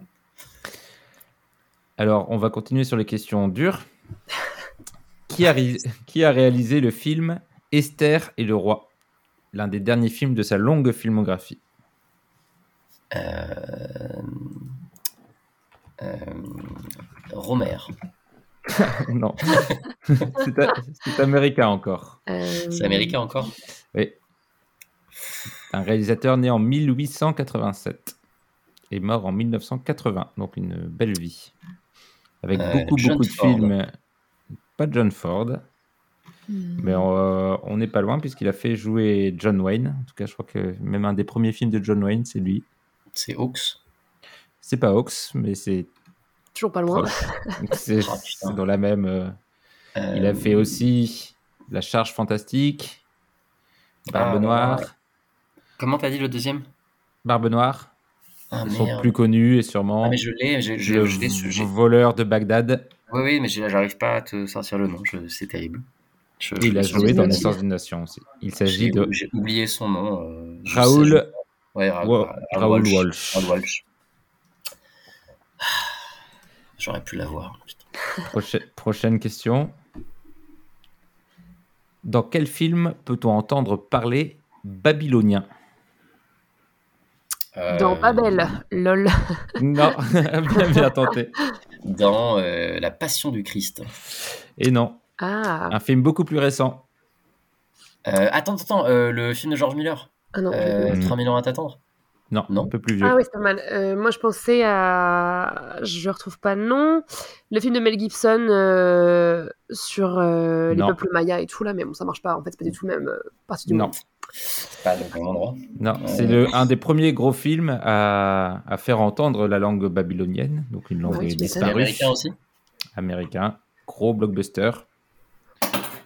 Un blockbuster euh, qui fait partie d'une saga énorme, la Putain, plus c'est un grande du Marvel. moment. C'est Fast and Furious. Oh non, putain, c'est un Marvel. C'est un Attends, Marvel. attends, c'est c'est les Ah. éternels. Mais oui, bien sûr, les éternels. Ah, waouh. Dans lequel on voit même Babylone, il y a une bataille. Mais oui, oui, oui, c'est des petites séquences du film. Oui, c'est affreux. Mais oui, on entend le babylonien. Donc euh, il y a quand même un petit travail historique derrière. Mais à vérifier, mais je crois qu'on entend babylonien, du babylonien dans le George Miller. Mais peut-être que je dis des bêtises. Oui, mais c'est arrivé après, donc je sais pas. Oui, oui, bon, d'accord. Allez, une question cette fois-ci vraiment très dure. Donc c'est plutôt euh, une devinette. Vous allez essayer de voir de trouver le personnage. Dans le péplum de 1964 de Domenico Paolella, qui affronte les tyrans de Babylone? C'est le titre. C'est ta ta ta ta contre les tyrans de Babylone. Euh, Jean-Claude Van Damme. Non. Non. Attends, mais là, on, cher- on cherche le nom du personnage? Oui. D'accord. C'est un personnage euh, biblique. Sûrement. Non. Ah. Non, c'est un personnage, euh, c'est un super-héros. Non. Quand tu disais biblique, t'étais pas très loin. D'accord, c'est un personnage mythologique. euh, d'un texte mythologique. Hercule. Mythologique. Ouais, oh, trop forte. là Hercule j'aurais contre une les bonne tyrans de réponse. Babylone. Bravo, Pauline. Plus que deux questions. Dans quel film de Scorsese peut-on entendre la chanson Rivers of Babylon par The Melodians? Dans le premier épisode de Mad Men. Non, c'est pas ça la réponse. Euh, Ah, quand même, ça, je- gros indice. Déjà, je vous dis que c'est un film de Scorsese. Oui, oui. Oui, bah, faire, bon, on a juste une trentaine de films. à- Dans Casino. Non, C'est pas dans euh, L'âge de l'innocence? C'est un film avec Nicolas Cage Ah putain, ok. Les Attends, infiltrés? à tombeaux ouverts, oui. Ah non, ok. Bravo Renaud. Et enfin, dernière question. Dans quel film policier français peut-on entendre Rivers of Babylon par Bonnie M? Maintenant que tu connais le, le vrai nom du groupe. Je sais pas. Hmm, C'est un film récent récent C'est un film avec Patrick Devers, Bernard Billier, Marie Trintignant, Non, c'est pas valseuses. Hum, un non, film d'Alain pas. Corneau Ouais, non, je, je me doutais que c'était euh, de, de lui ou de, ou de Verneuil et tout, mais non, je... C'est Série pas- Noire. Ah, ok. C'est bien. Et bah, dis Je l'ai pas vu. Ok. Moi non plus. Ici, on a vu des Et donc voilà pour le quiz peut-être le plus dur de l'histoire de, de là là. Cinématrack. Ah ouais, là, tu quoi. c'est bien. vraiment humiliant. Et bravo pour ta recherche, Mehdi. Désolé, désolé. Ah non, non, mais c'est bien, c'était rigolo. Non, non, c'est. Et on va pouvoir enchaîner avec euh, le petit débat. Donc, je vous propose de faire ça assez classiquement et de reprendre la filmographie de Damien Chazelle et de euh, parler de notre rapport à son cinéma et à ses œuvres. Euh, et peut-être d'abord évoquer euh, son premier film qui est difficilement accessible. Je crois que Renaud, tu as fait des recherches, tu pourras nous en parler. Euh, puisque c'est un film qui a eu une sortie un peu confidentielle qui s'appelle Guy. Je vais dire Guy parce que j'aime bien le mot Guy. Guy and Madeline on a Park Bench et qui est sorti en 2009. Donc Ouais, sortie, c'est un bien grand mot en fait. C'est-à-dire Oui. que, euh, en fait, le point de, dé- le point de départ, c'est que c'est un travail de thèse euh, de quand il était à, à la fac à Harvard, et au final, en fait, il arrête la fac et il termine le film de manière un peu euh, professionnelle, on va dire. Et en fait, le film sort uniquement dans quelques festivals et dans quelques salles, et euh, il est jamais sorti en format physique. Euh, il est introuvable en France, quel que soit euh, où, qu'on le cherche en fait. Et euh, j'ai regardé un peu et il semblerait que si on a un compte, pardon, Mubi aux États-Unis, on devrait pouvoir y avoir accès. Mais, euh, mais sinon, c'est pas possible. Quoi.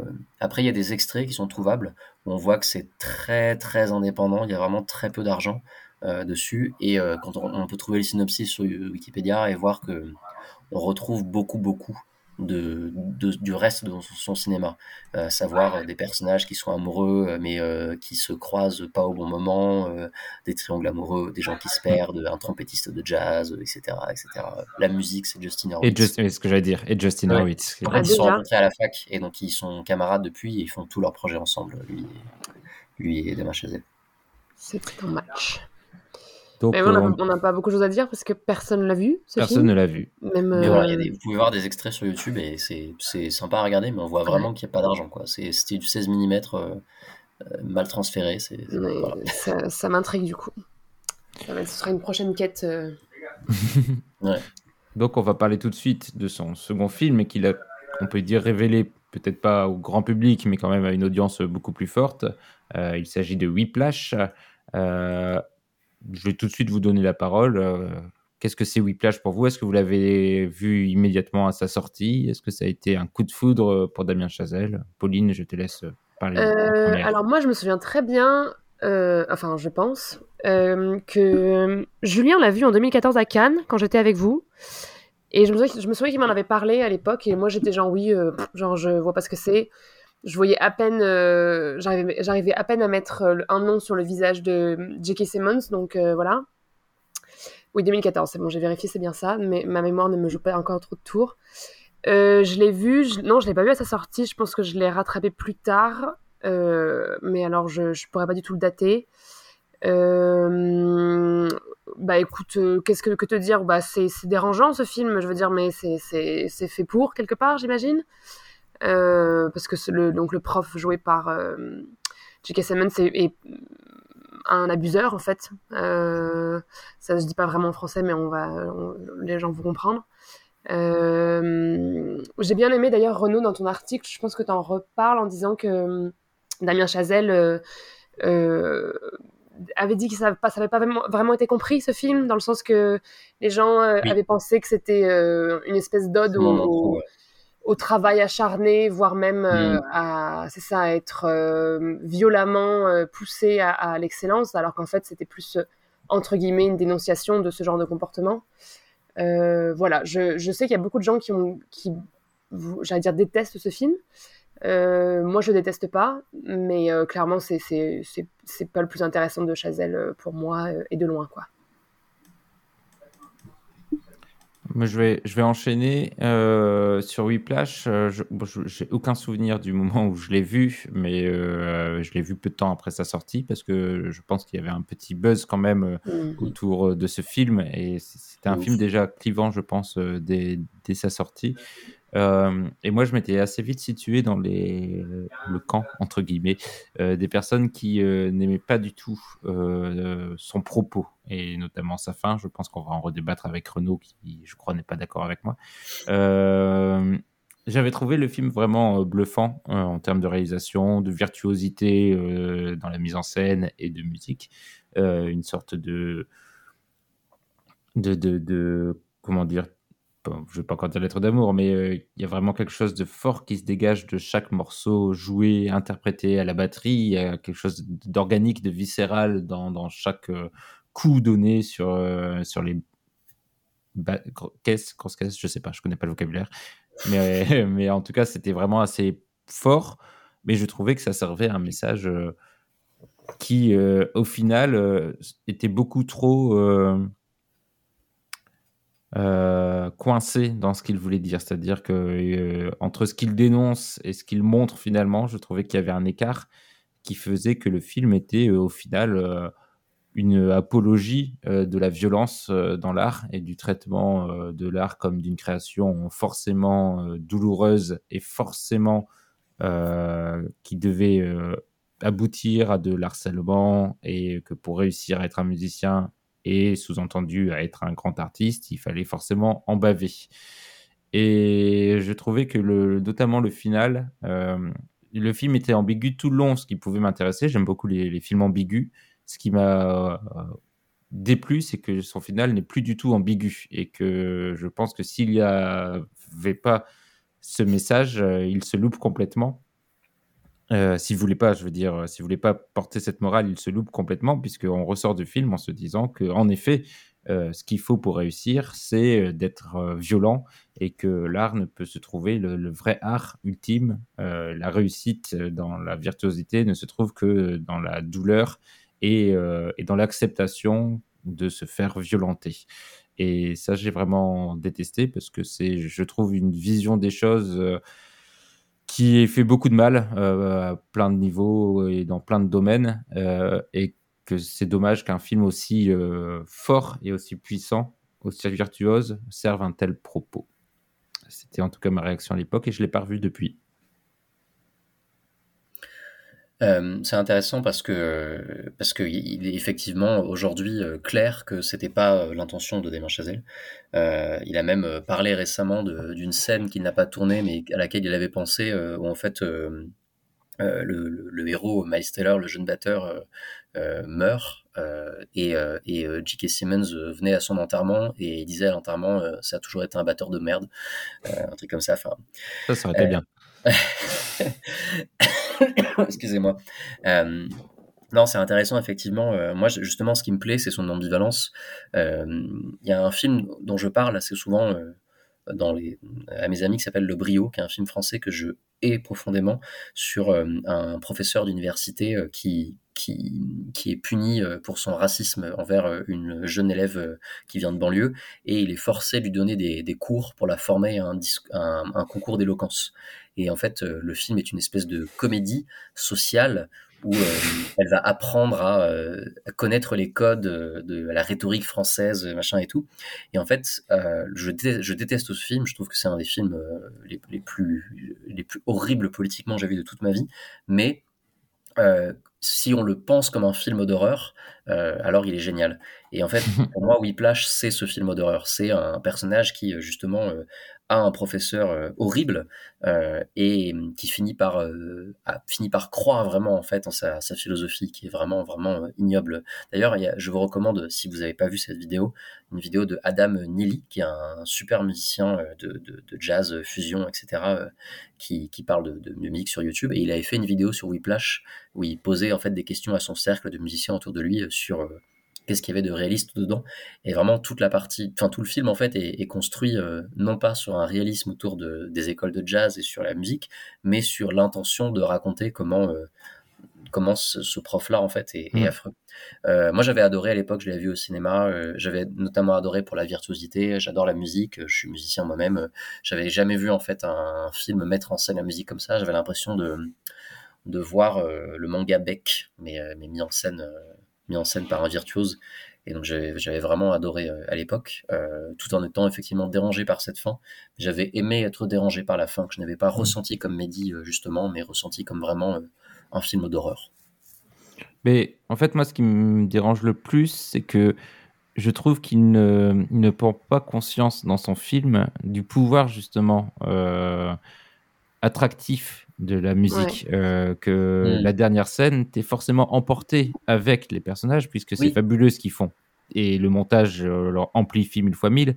on a presque l'impression d'être à la fin d'un, je sais pas, d'un shonen ou d'un de ce genre de, film qui finit sur un climax et le héros arrive à la fin du tournoi à faire le grand truc. Et donc il y a, il y a forcément un côté positif de réussite qu'il entretient avec le regard, avec son, son chef. Mm, mm. Qui est... Et donc forcément, je trouve qu'il y a malgré lui peut-être, mais dans ce film, quelque chose d'extrêmement positif à la fin sur ces deux personnages qui réussissent à créer quelque chose de formidable. Et comme c'est effectivement formidable pour le spectateur, que nous on vibre avec, qu'on est en transe avec, et en plus la batterie, il y a ce côté euh, euh, rythmique qui fait que ton cœur bat en même temps, il y a quelque chose forcément d'extrêmement immersif, qui fait que tu ne peux pas justement avoir le recul nécessaire à à y voir une figure d'horreur ou un, un échec, euh, quelque chose de négatif. Pour moi, le film, dans sa mise en scène, échoue.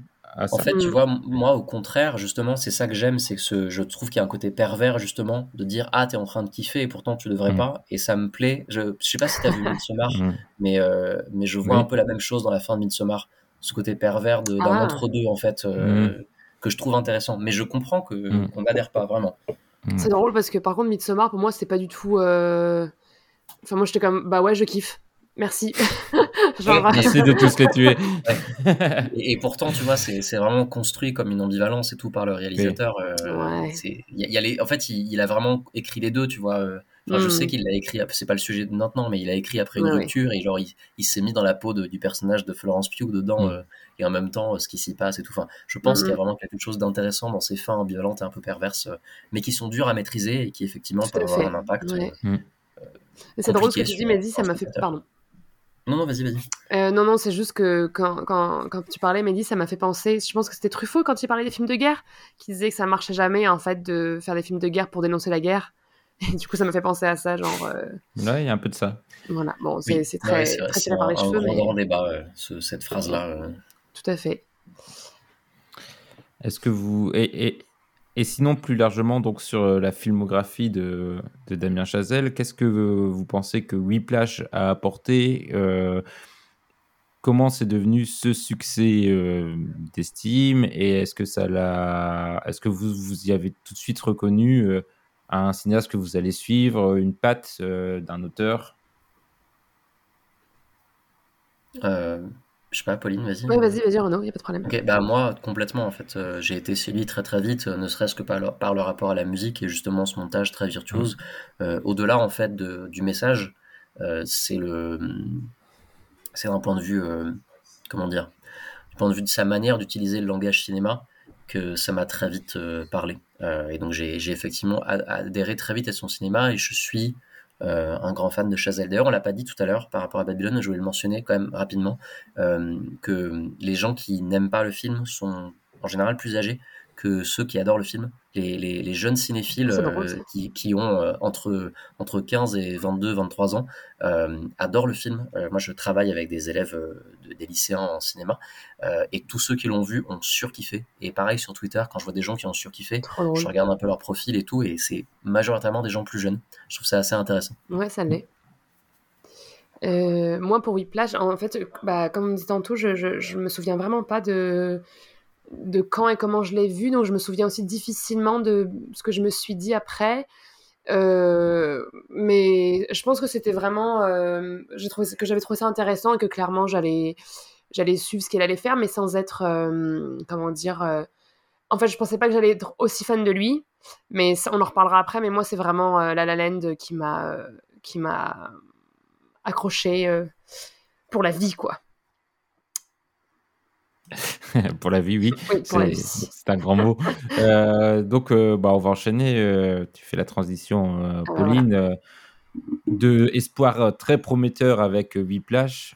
c'est sûr que Damien Chazelle est passé dans une autre dimension avec La La Land, en réunissant un couple de stars glamour avec un grand film sur le cinéma déjà et surtout une comédie musicale qui a, on peut le dire, cartonné. Euh, tous les morceaux ont, été entendus euh, en boucle. Euh, c'est un film qui a, je pense, quand même marqué sa génération et surtout l'année de, sa sortie, qui a été un peu décrié, mais ça reste quand même marginal par rapport au succès à la fois critique finalement et, public. c'est un des rares grands films populaires, on va dire, de, ces dernières années. et, et, donc, il a pris une taille phénoménale. Et pour vous, La La Land, qu'est-ce que c'est? Pauline, vas-y. Hein.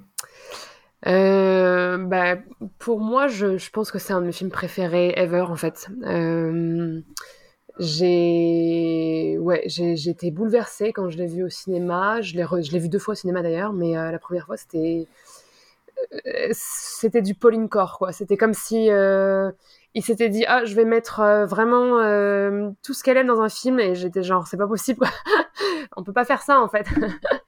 Euh, non, mais euh, oui, c'est bah c'est bon, c'est pas c'est pas c'est une surprise pour personne qui me connaît, mais c'est vraiment euh, il y a mon côté romantique qui s'est trouvé totalement comblé, même si c'est du romantisme malheureux, on va dire. comédie musicale, j'adore ça. j'adore les deux acteurs. Enfin, c'était vraiment ouais, c'était c'était vraiment sans faute.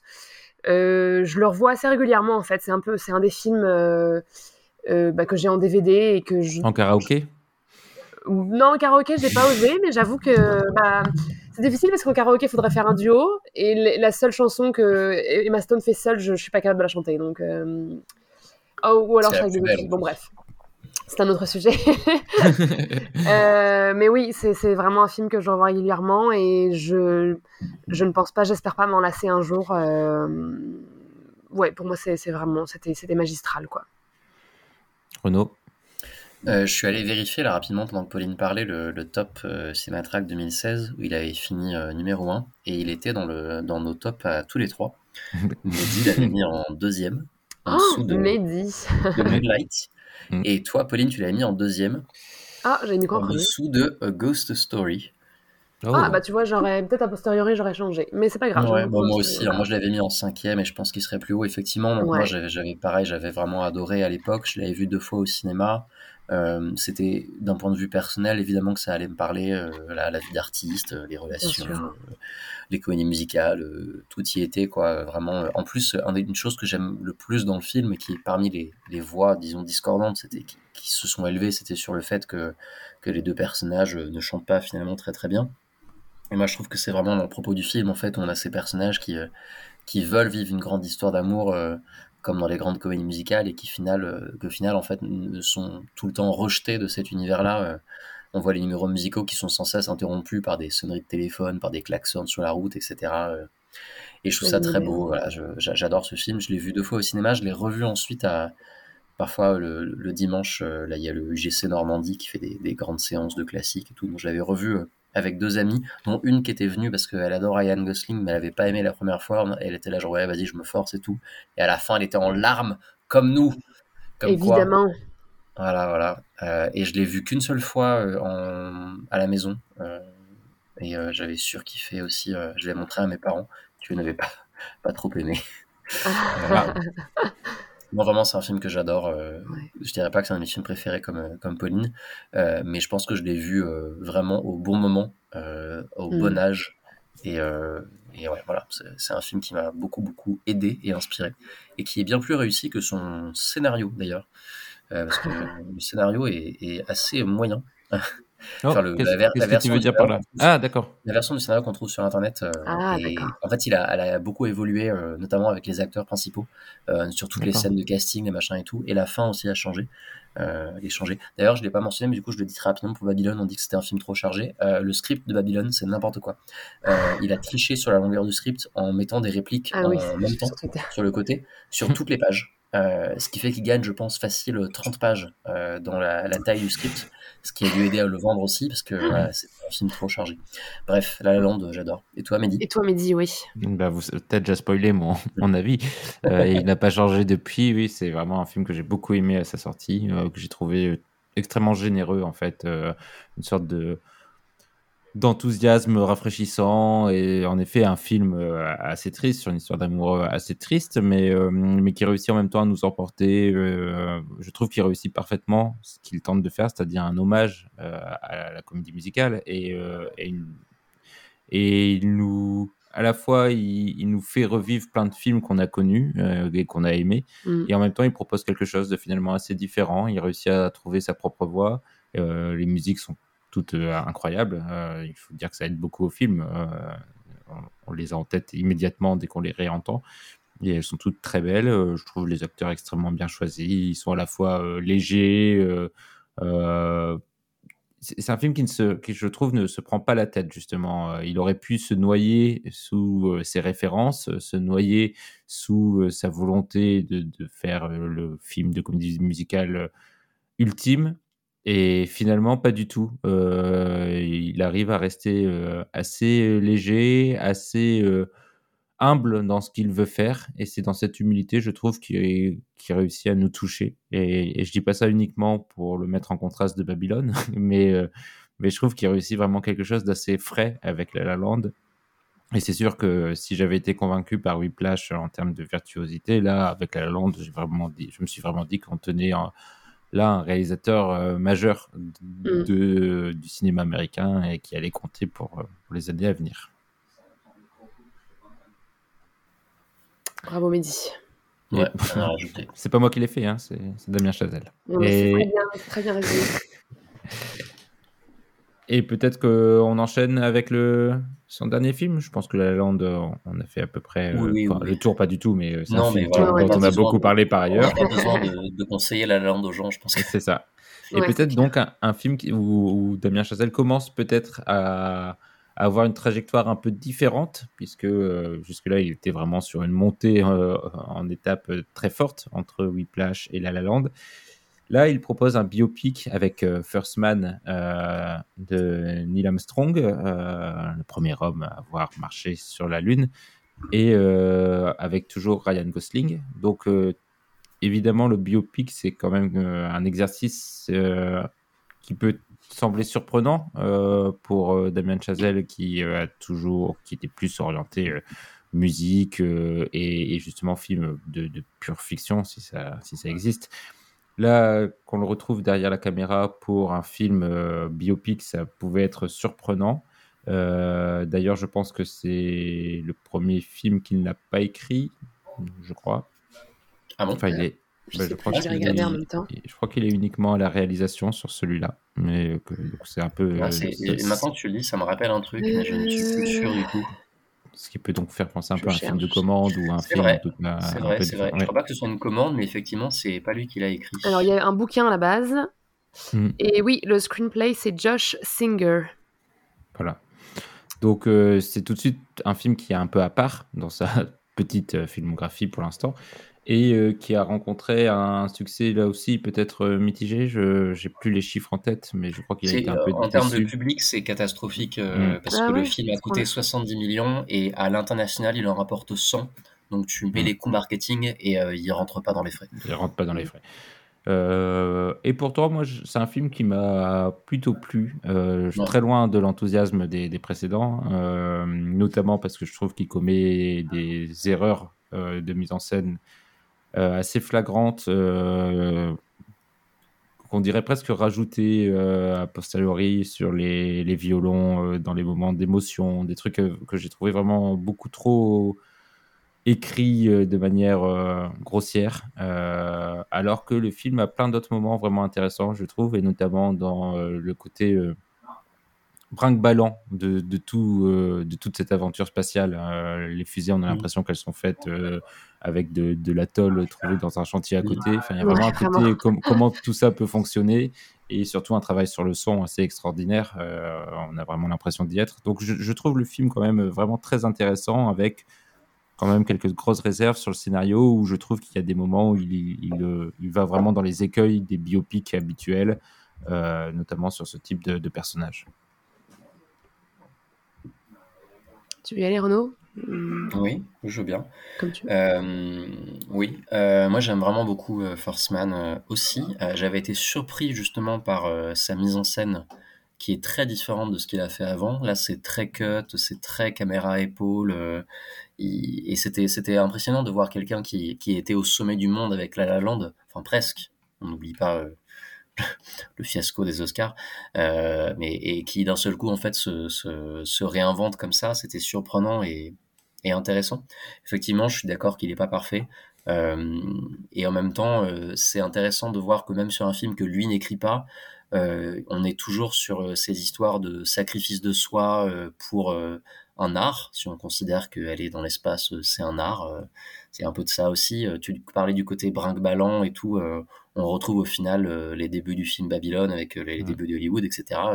c'est assez intéressant de voir tout ça. Et, et au milieu de, de ce film que j'aime vraiment bien, il y a une séquence assez fascinante euh, où on voit euh, l'envers du décor de la, la, la course, euh, la conquête de l'espace. On, on, a cette chanson utilisée, une chanson populaire afro-américaine, euh, sur un type qui dit voilà, donc là, moi j'ai plus de thunes, ma sœur elle va finir à la rue et tout, mais on envoie un homme blanc sur la lune. La chanson s'appelle Whitey on the Moon. Et, et j'adore vraiment, je trouve, ça, brillant en fait comme intégration et, tu vois que au fur et à mesure de sa filmographie, même dans un film comme, comme celui-ci qui n'est pas écrit par lui, tu vois qu'il y a une réflexion euh, de plus en plus euh, évidente euh, sur son propre rapport en fait à la communauté noire aux États-Unis, qui est un rapport qu'il est obligé d'entretenir puisque c'est un passionné de jazz et qu'on parle d'une musique qui est peut-être une des choses les plus gentrifiées du monde, quoi, qui a vraiment commencé comme culture populaire noire et qui finit de manière guindée dans les dans les auditoires de New York avec des professeurs comme J.K. Simmons. Et donc que cet élément-là soit intégré aussi dans First Man, le film qu'il n'a pas écrit, j'avais trouvé ça euh, assez brillant. Donc oui, j'aime beaucoup mm. aussi First Man. Et j'ai les mêmes réserves que Mehdi. Ok. Euh, bah moi, c'est drôle parce que Mehdi, tu parles des, des écueils des biopics. Et moi, en fait, j'aime pas du tout ces films-là. Enfin, disons, j'aime pas 99% des films qui se, qui se regroupent sous cette appellation. Je trouve que c'est toujours, euh, enfin c'est très souvent des espèces de films à Oscar, euh, franchement un peu euh, inutiles et, fades et tout ça. Et, et celui-là, bah, pour moi, pas du tout en fait. Je trouve qu'il n'y a pas du tout ce genre de justement de moments un peu mélodramatiques, hyper forcés. j'étais, en fait, j'étais un peu surprise. Je pensais pas être bah, je veux dire, je connais pas du tout la vie de Neil Armstrong, pardon, mais euh, je m'attendais pas du tout à ce, ce mélange d'intime et de histoire avec un grand H. Et c'est vraiment venu me cueillir, euh, bah, comme je pense beaucoup de monde, cette séquence où il arrive euh, sur la Lune et où il, jette le bracelet, en fait, euh, de, sa, de sa, petite fille décédée, si je me souviens bien. voilà, qui, qui m'avait totalement ravagée. Euh, et c'est vrai que pour un film qu'il n'a pas écrit, je, je, trouvais quand même qu'on reconnaissait beaucoup sa patte. Et euh, moi, ça m'avait plutôt conforté en fait dans mon, bah, dans mon amour de son cinéma, euh, qui même si effectivement ça n'avait rien à voir avec euh, La La Land, mais j'étais genre ah ok en fait je j'aime vraiment ce qu'il fait et dans des registres différents, donc ce qui est assez ce qui fait ce qui fait assez plaisir. Et d'ailleurs, euh, merci Renaud d'avoir euh, rappelé cette, cette, séquence dans First Man, mais en fait, c'est vrai que j'ai tort, c'est pas la première incursion du politique dans son cinéma, c'était là en fait, c'était pas, euh, c'était pas Babylone, effectivement. C'est très petit aussi, mais, mais tout à fait. Je vais juste rajouter un truc sur le scénario. je sais pas à quel point, enfin, on peut pas vérifier ça, à part dans, si c'est dit dans certaines interviews, mais en termes de, aux États-Unis, il y a la guilde des scénaristes qui protège les, scénaristes, etc. Et le, réalisateur, en fait, il faut qu'il réécrive, je crois, plus de 40% du film s'il veut être crédité euh, au scénario. Euh, donc, euh, il est tout à fait possible que, et, évident que Desmar Chazelle a, réécrit des choses sur le, scénario sans qu'on le voit, en fait, sans qu'il soit crédité. Donc, donc, il y a toujours cette chose intéressante, tu vois, sur la question des auteurs aux États-Unis. Euh, voilà, sans doute qu'il a quand même un petit peu participé, mais euh, effectivement, il n'est pas à l'origine du projet ni, ni à fond, quasiment tout seul dedans, quoi, comme dans les autres. Puis ce qui est intéressant aussi, c'est le personnage un peu mythique de Neil Armstrong, je trouve. Mmh, carrément. Pas du tout un personnage aimable là aussi. Et, et c'est mmh. une des interrogations que le film creuse. Et je trouve ça assez, assez intéressant. Pour le coup, on peut beaucoup plus recommander celui-ci parce que La La Land en général les gens l'ont vu, mais effectivement, mmh. First Man est plus passé inaperçu, donc euh, franchement. Euh, Très beau Si film. vous l'avez pas vu, euh, Ouais. tentez. Et euh, bah, on a fait le tour de sa filmographie. Est-ce que l'un de vous a vu sa série Alors oui, mais c'est pas du tout sa série. Euh, Ah, bah, Vas-y Renaud, explique. Bah, en fait, on fait, on en fait de plus en plus la promotion de certaines séries télé euh, sur le nom euh, de réalisateurs, alors qu'en fait, il y a des showrunners qui sont des, des- des- scénaristes en fait derrière qui gèrent pour de vrai. Euh, comme par exemple récemment la série Wednesday euh, qu'on vend comme une série Tim Burton. Il a, il a réalisé deux épisodes. C'est pas lui qui écrit, c'est pas lui qui showrun le truc. Vie et dit, cette série-là, c'est une série d'un mec qui s'appelle euh, Jack euh, Thorne, je crois. Jack, enfin bref, c'est le, le co-scénariste de la pièce de théâtre Harry Potter. Euh, pour les gens qui, qui connaissent et détestent cette pièce. Euh, et, et en fait, effectivement, euh, donc euh, euh, Chazelle réalise les deux premiers épisodes et c'est assez génial en fait euh, ce qu'il fait dedans euh, en termes de filmage de jazz. Et pour le coup, c'est un autre moment intéressant d'un point de vue politique où il ramène le jazz en fait bah, plutôt, aux personnes concernées. Mais c'est pas ces épisodes à lui qui sont les plus intéressants pour le coup. Euh, la série était, a été très vite annulée, ça coûtait trop cher. Euh, ça, suit un club de jazz euh, parisien. Et en fait, ça alterne entre la vie des musiciens et une espèce de sous-histoire avec des mafieux et, et criminels et tout. Et cette partie-là est pétée du cul. Donc c'est vraiment très dommage. Bah, voyons Renaud, ton langage. Oui, bah excuse-moi, c'est vrai que je suis connu pour mon langage euh, très chaste sur ce podcast. Euh, et, euh, et par contre, la série est pas mal en vrai, Euh, notamment les épisodes qui sont réalisés par la réalisatrice française. Excusez-moi, j'ai un trou sur le nom de la, la réalisatrice de Divine. Ah, Benamia. oui. Benamia. Je crois que c'est ça, hein, Oudaya Benamia, qui réalise.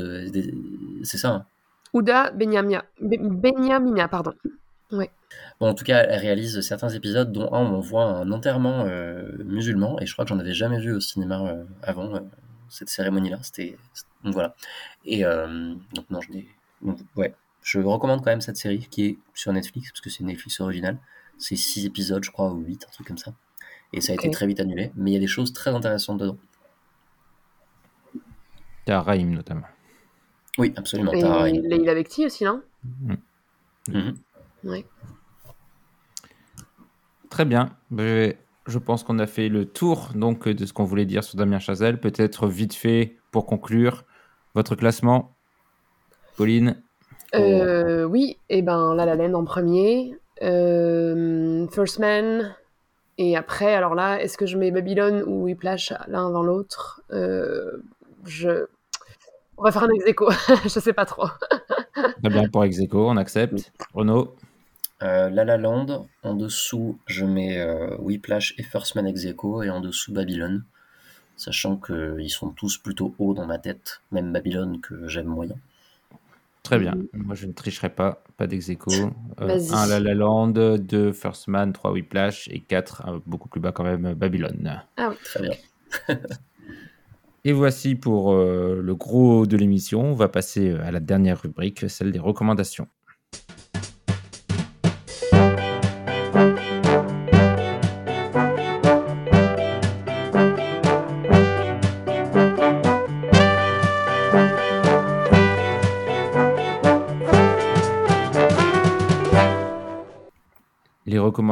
C'est la partie du podcast où nos chroniqueurs vous recommandent deux films, un à l'affiche et un qui n'est plus à l'affiche. On va commencer par les films à l'affiche. Pauline, vas-y. Oui, euh, alors moi, ma recommandation, c'est un film qui va être à l'affiche mercredi qui arrive, là, le premier, chez vous. Ça s'appelle After Sun. C'est réalisé par euh, Charlotte Wells, qui est une, euh, j'allais dire jeune, mais en fait, elle a mon âge, donc on va dire mi-jeune, cinéaste euh, britannique.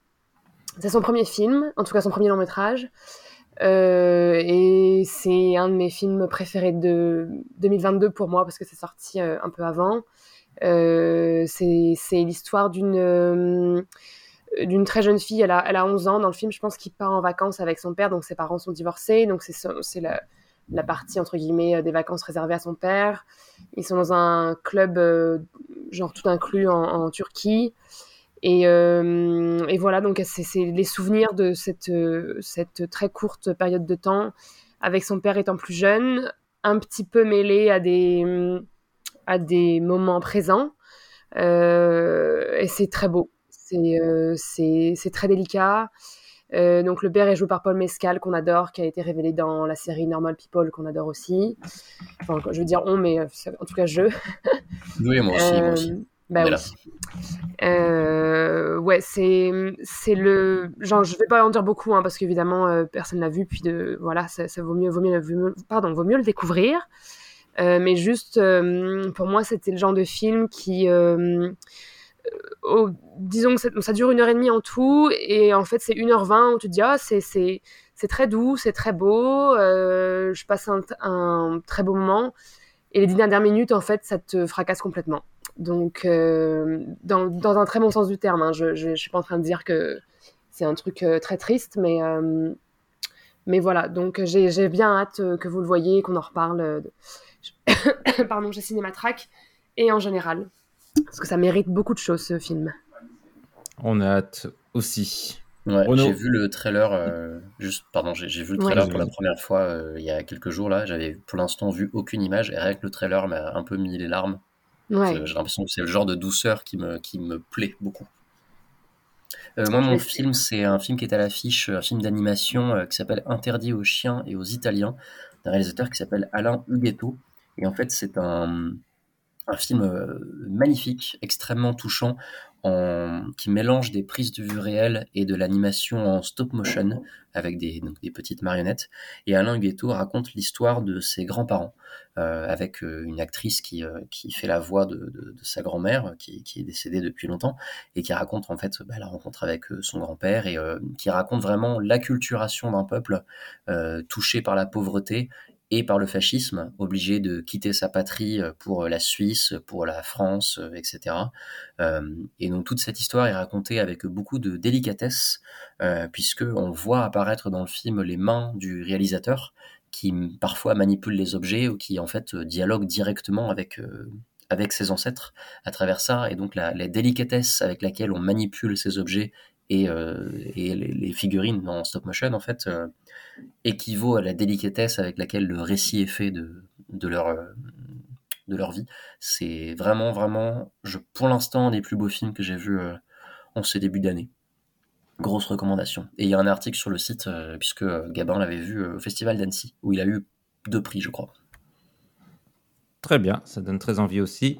Moi, je vais tricher un peu parce que je trouve le début d'année un peu doux, on va dire, un peu lent à démarrer. Donc, euh, je vais parler d'un film qui est sorti il y a quelques semaines déjà euh, et dont on a déjà parlé lors du bilan de fin d'année de Cinématrack, auquel je vous renvoie. Il s'agit de Joyland de Saïm Sadiq, un film pakistanais sur un homme qui tombe amoureux d'une femme transgenre, danseuse dans un cabaret. Et c'est un film qui évite euh, le pathos inutile et qui reste simple, tendre et magnifique. je trouve vraiment très très intéressant à tout point de vue et, aussi très beau. Et il a beaucoup marché, oui, euh, il a beaucoup marché au bouche à oreille. Donc je pense qu'à mon avis, il est encore euh, dans les salles, euh, ou dans certaines salles en tout cas. Donc si jamais vous pouvez le, voir autour de chez vous, courez-y. On va faire le tour maintenant de, des films un peu plus anciens. Pauline, c'est à toi. Oui, alors euh, j'ai choisi un autre film réalisé par une femme. Je, suis allée voir Damso hier en concert, donc il faut que j'équilibre mon bilan carbone euh, du féminisme. le bilan carbone du féminisme, ça j'aime beaucoup. carbone du féminisme, ouais. Euh, donc ça, le film s'appelle But I'm a Cheerleader. C'est réalisé, ça date de 1999. C'est réalisé par Jamie Babbitt. moi, c'est un film qui, qui m'est arrivé vraiment, c'est du bouche à oreille c'est un statut culte euh, indé dans euh, certaines communautés, notamment la communauté euh, queer et lesbienne. en fait, ça parle d'une jeune fille, d'une lycéenne qui est donc une pom-pom girl, vraiment sur le papier, donc blonde, pom-pom girl, le petit ami parfait, voilà, chrétienne pratiquante.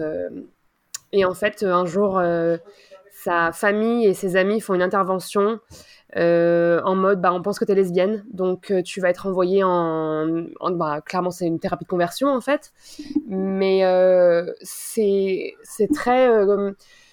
comment dire, le, le, le ton, et c'est clairement une comédie.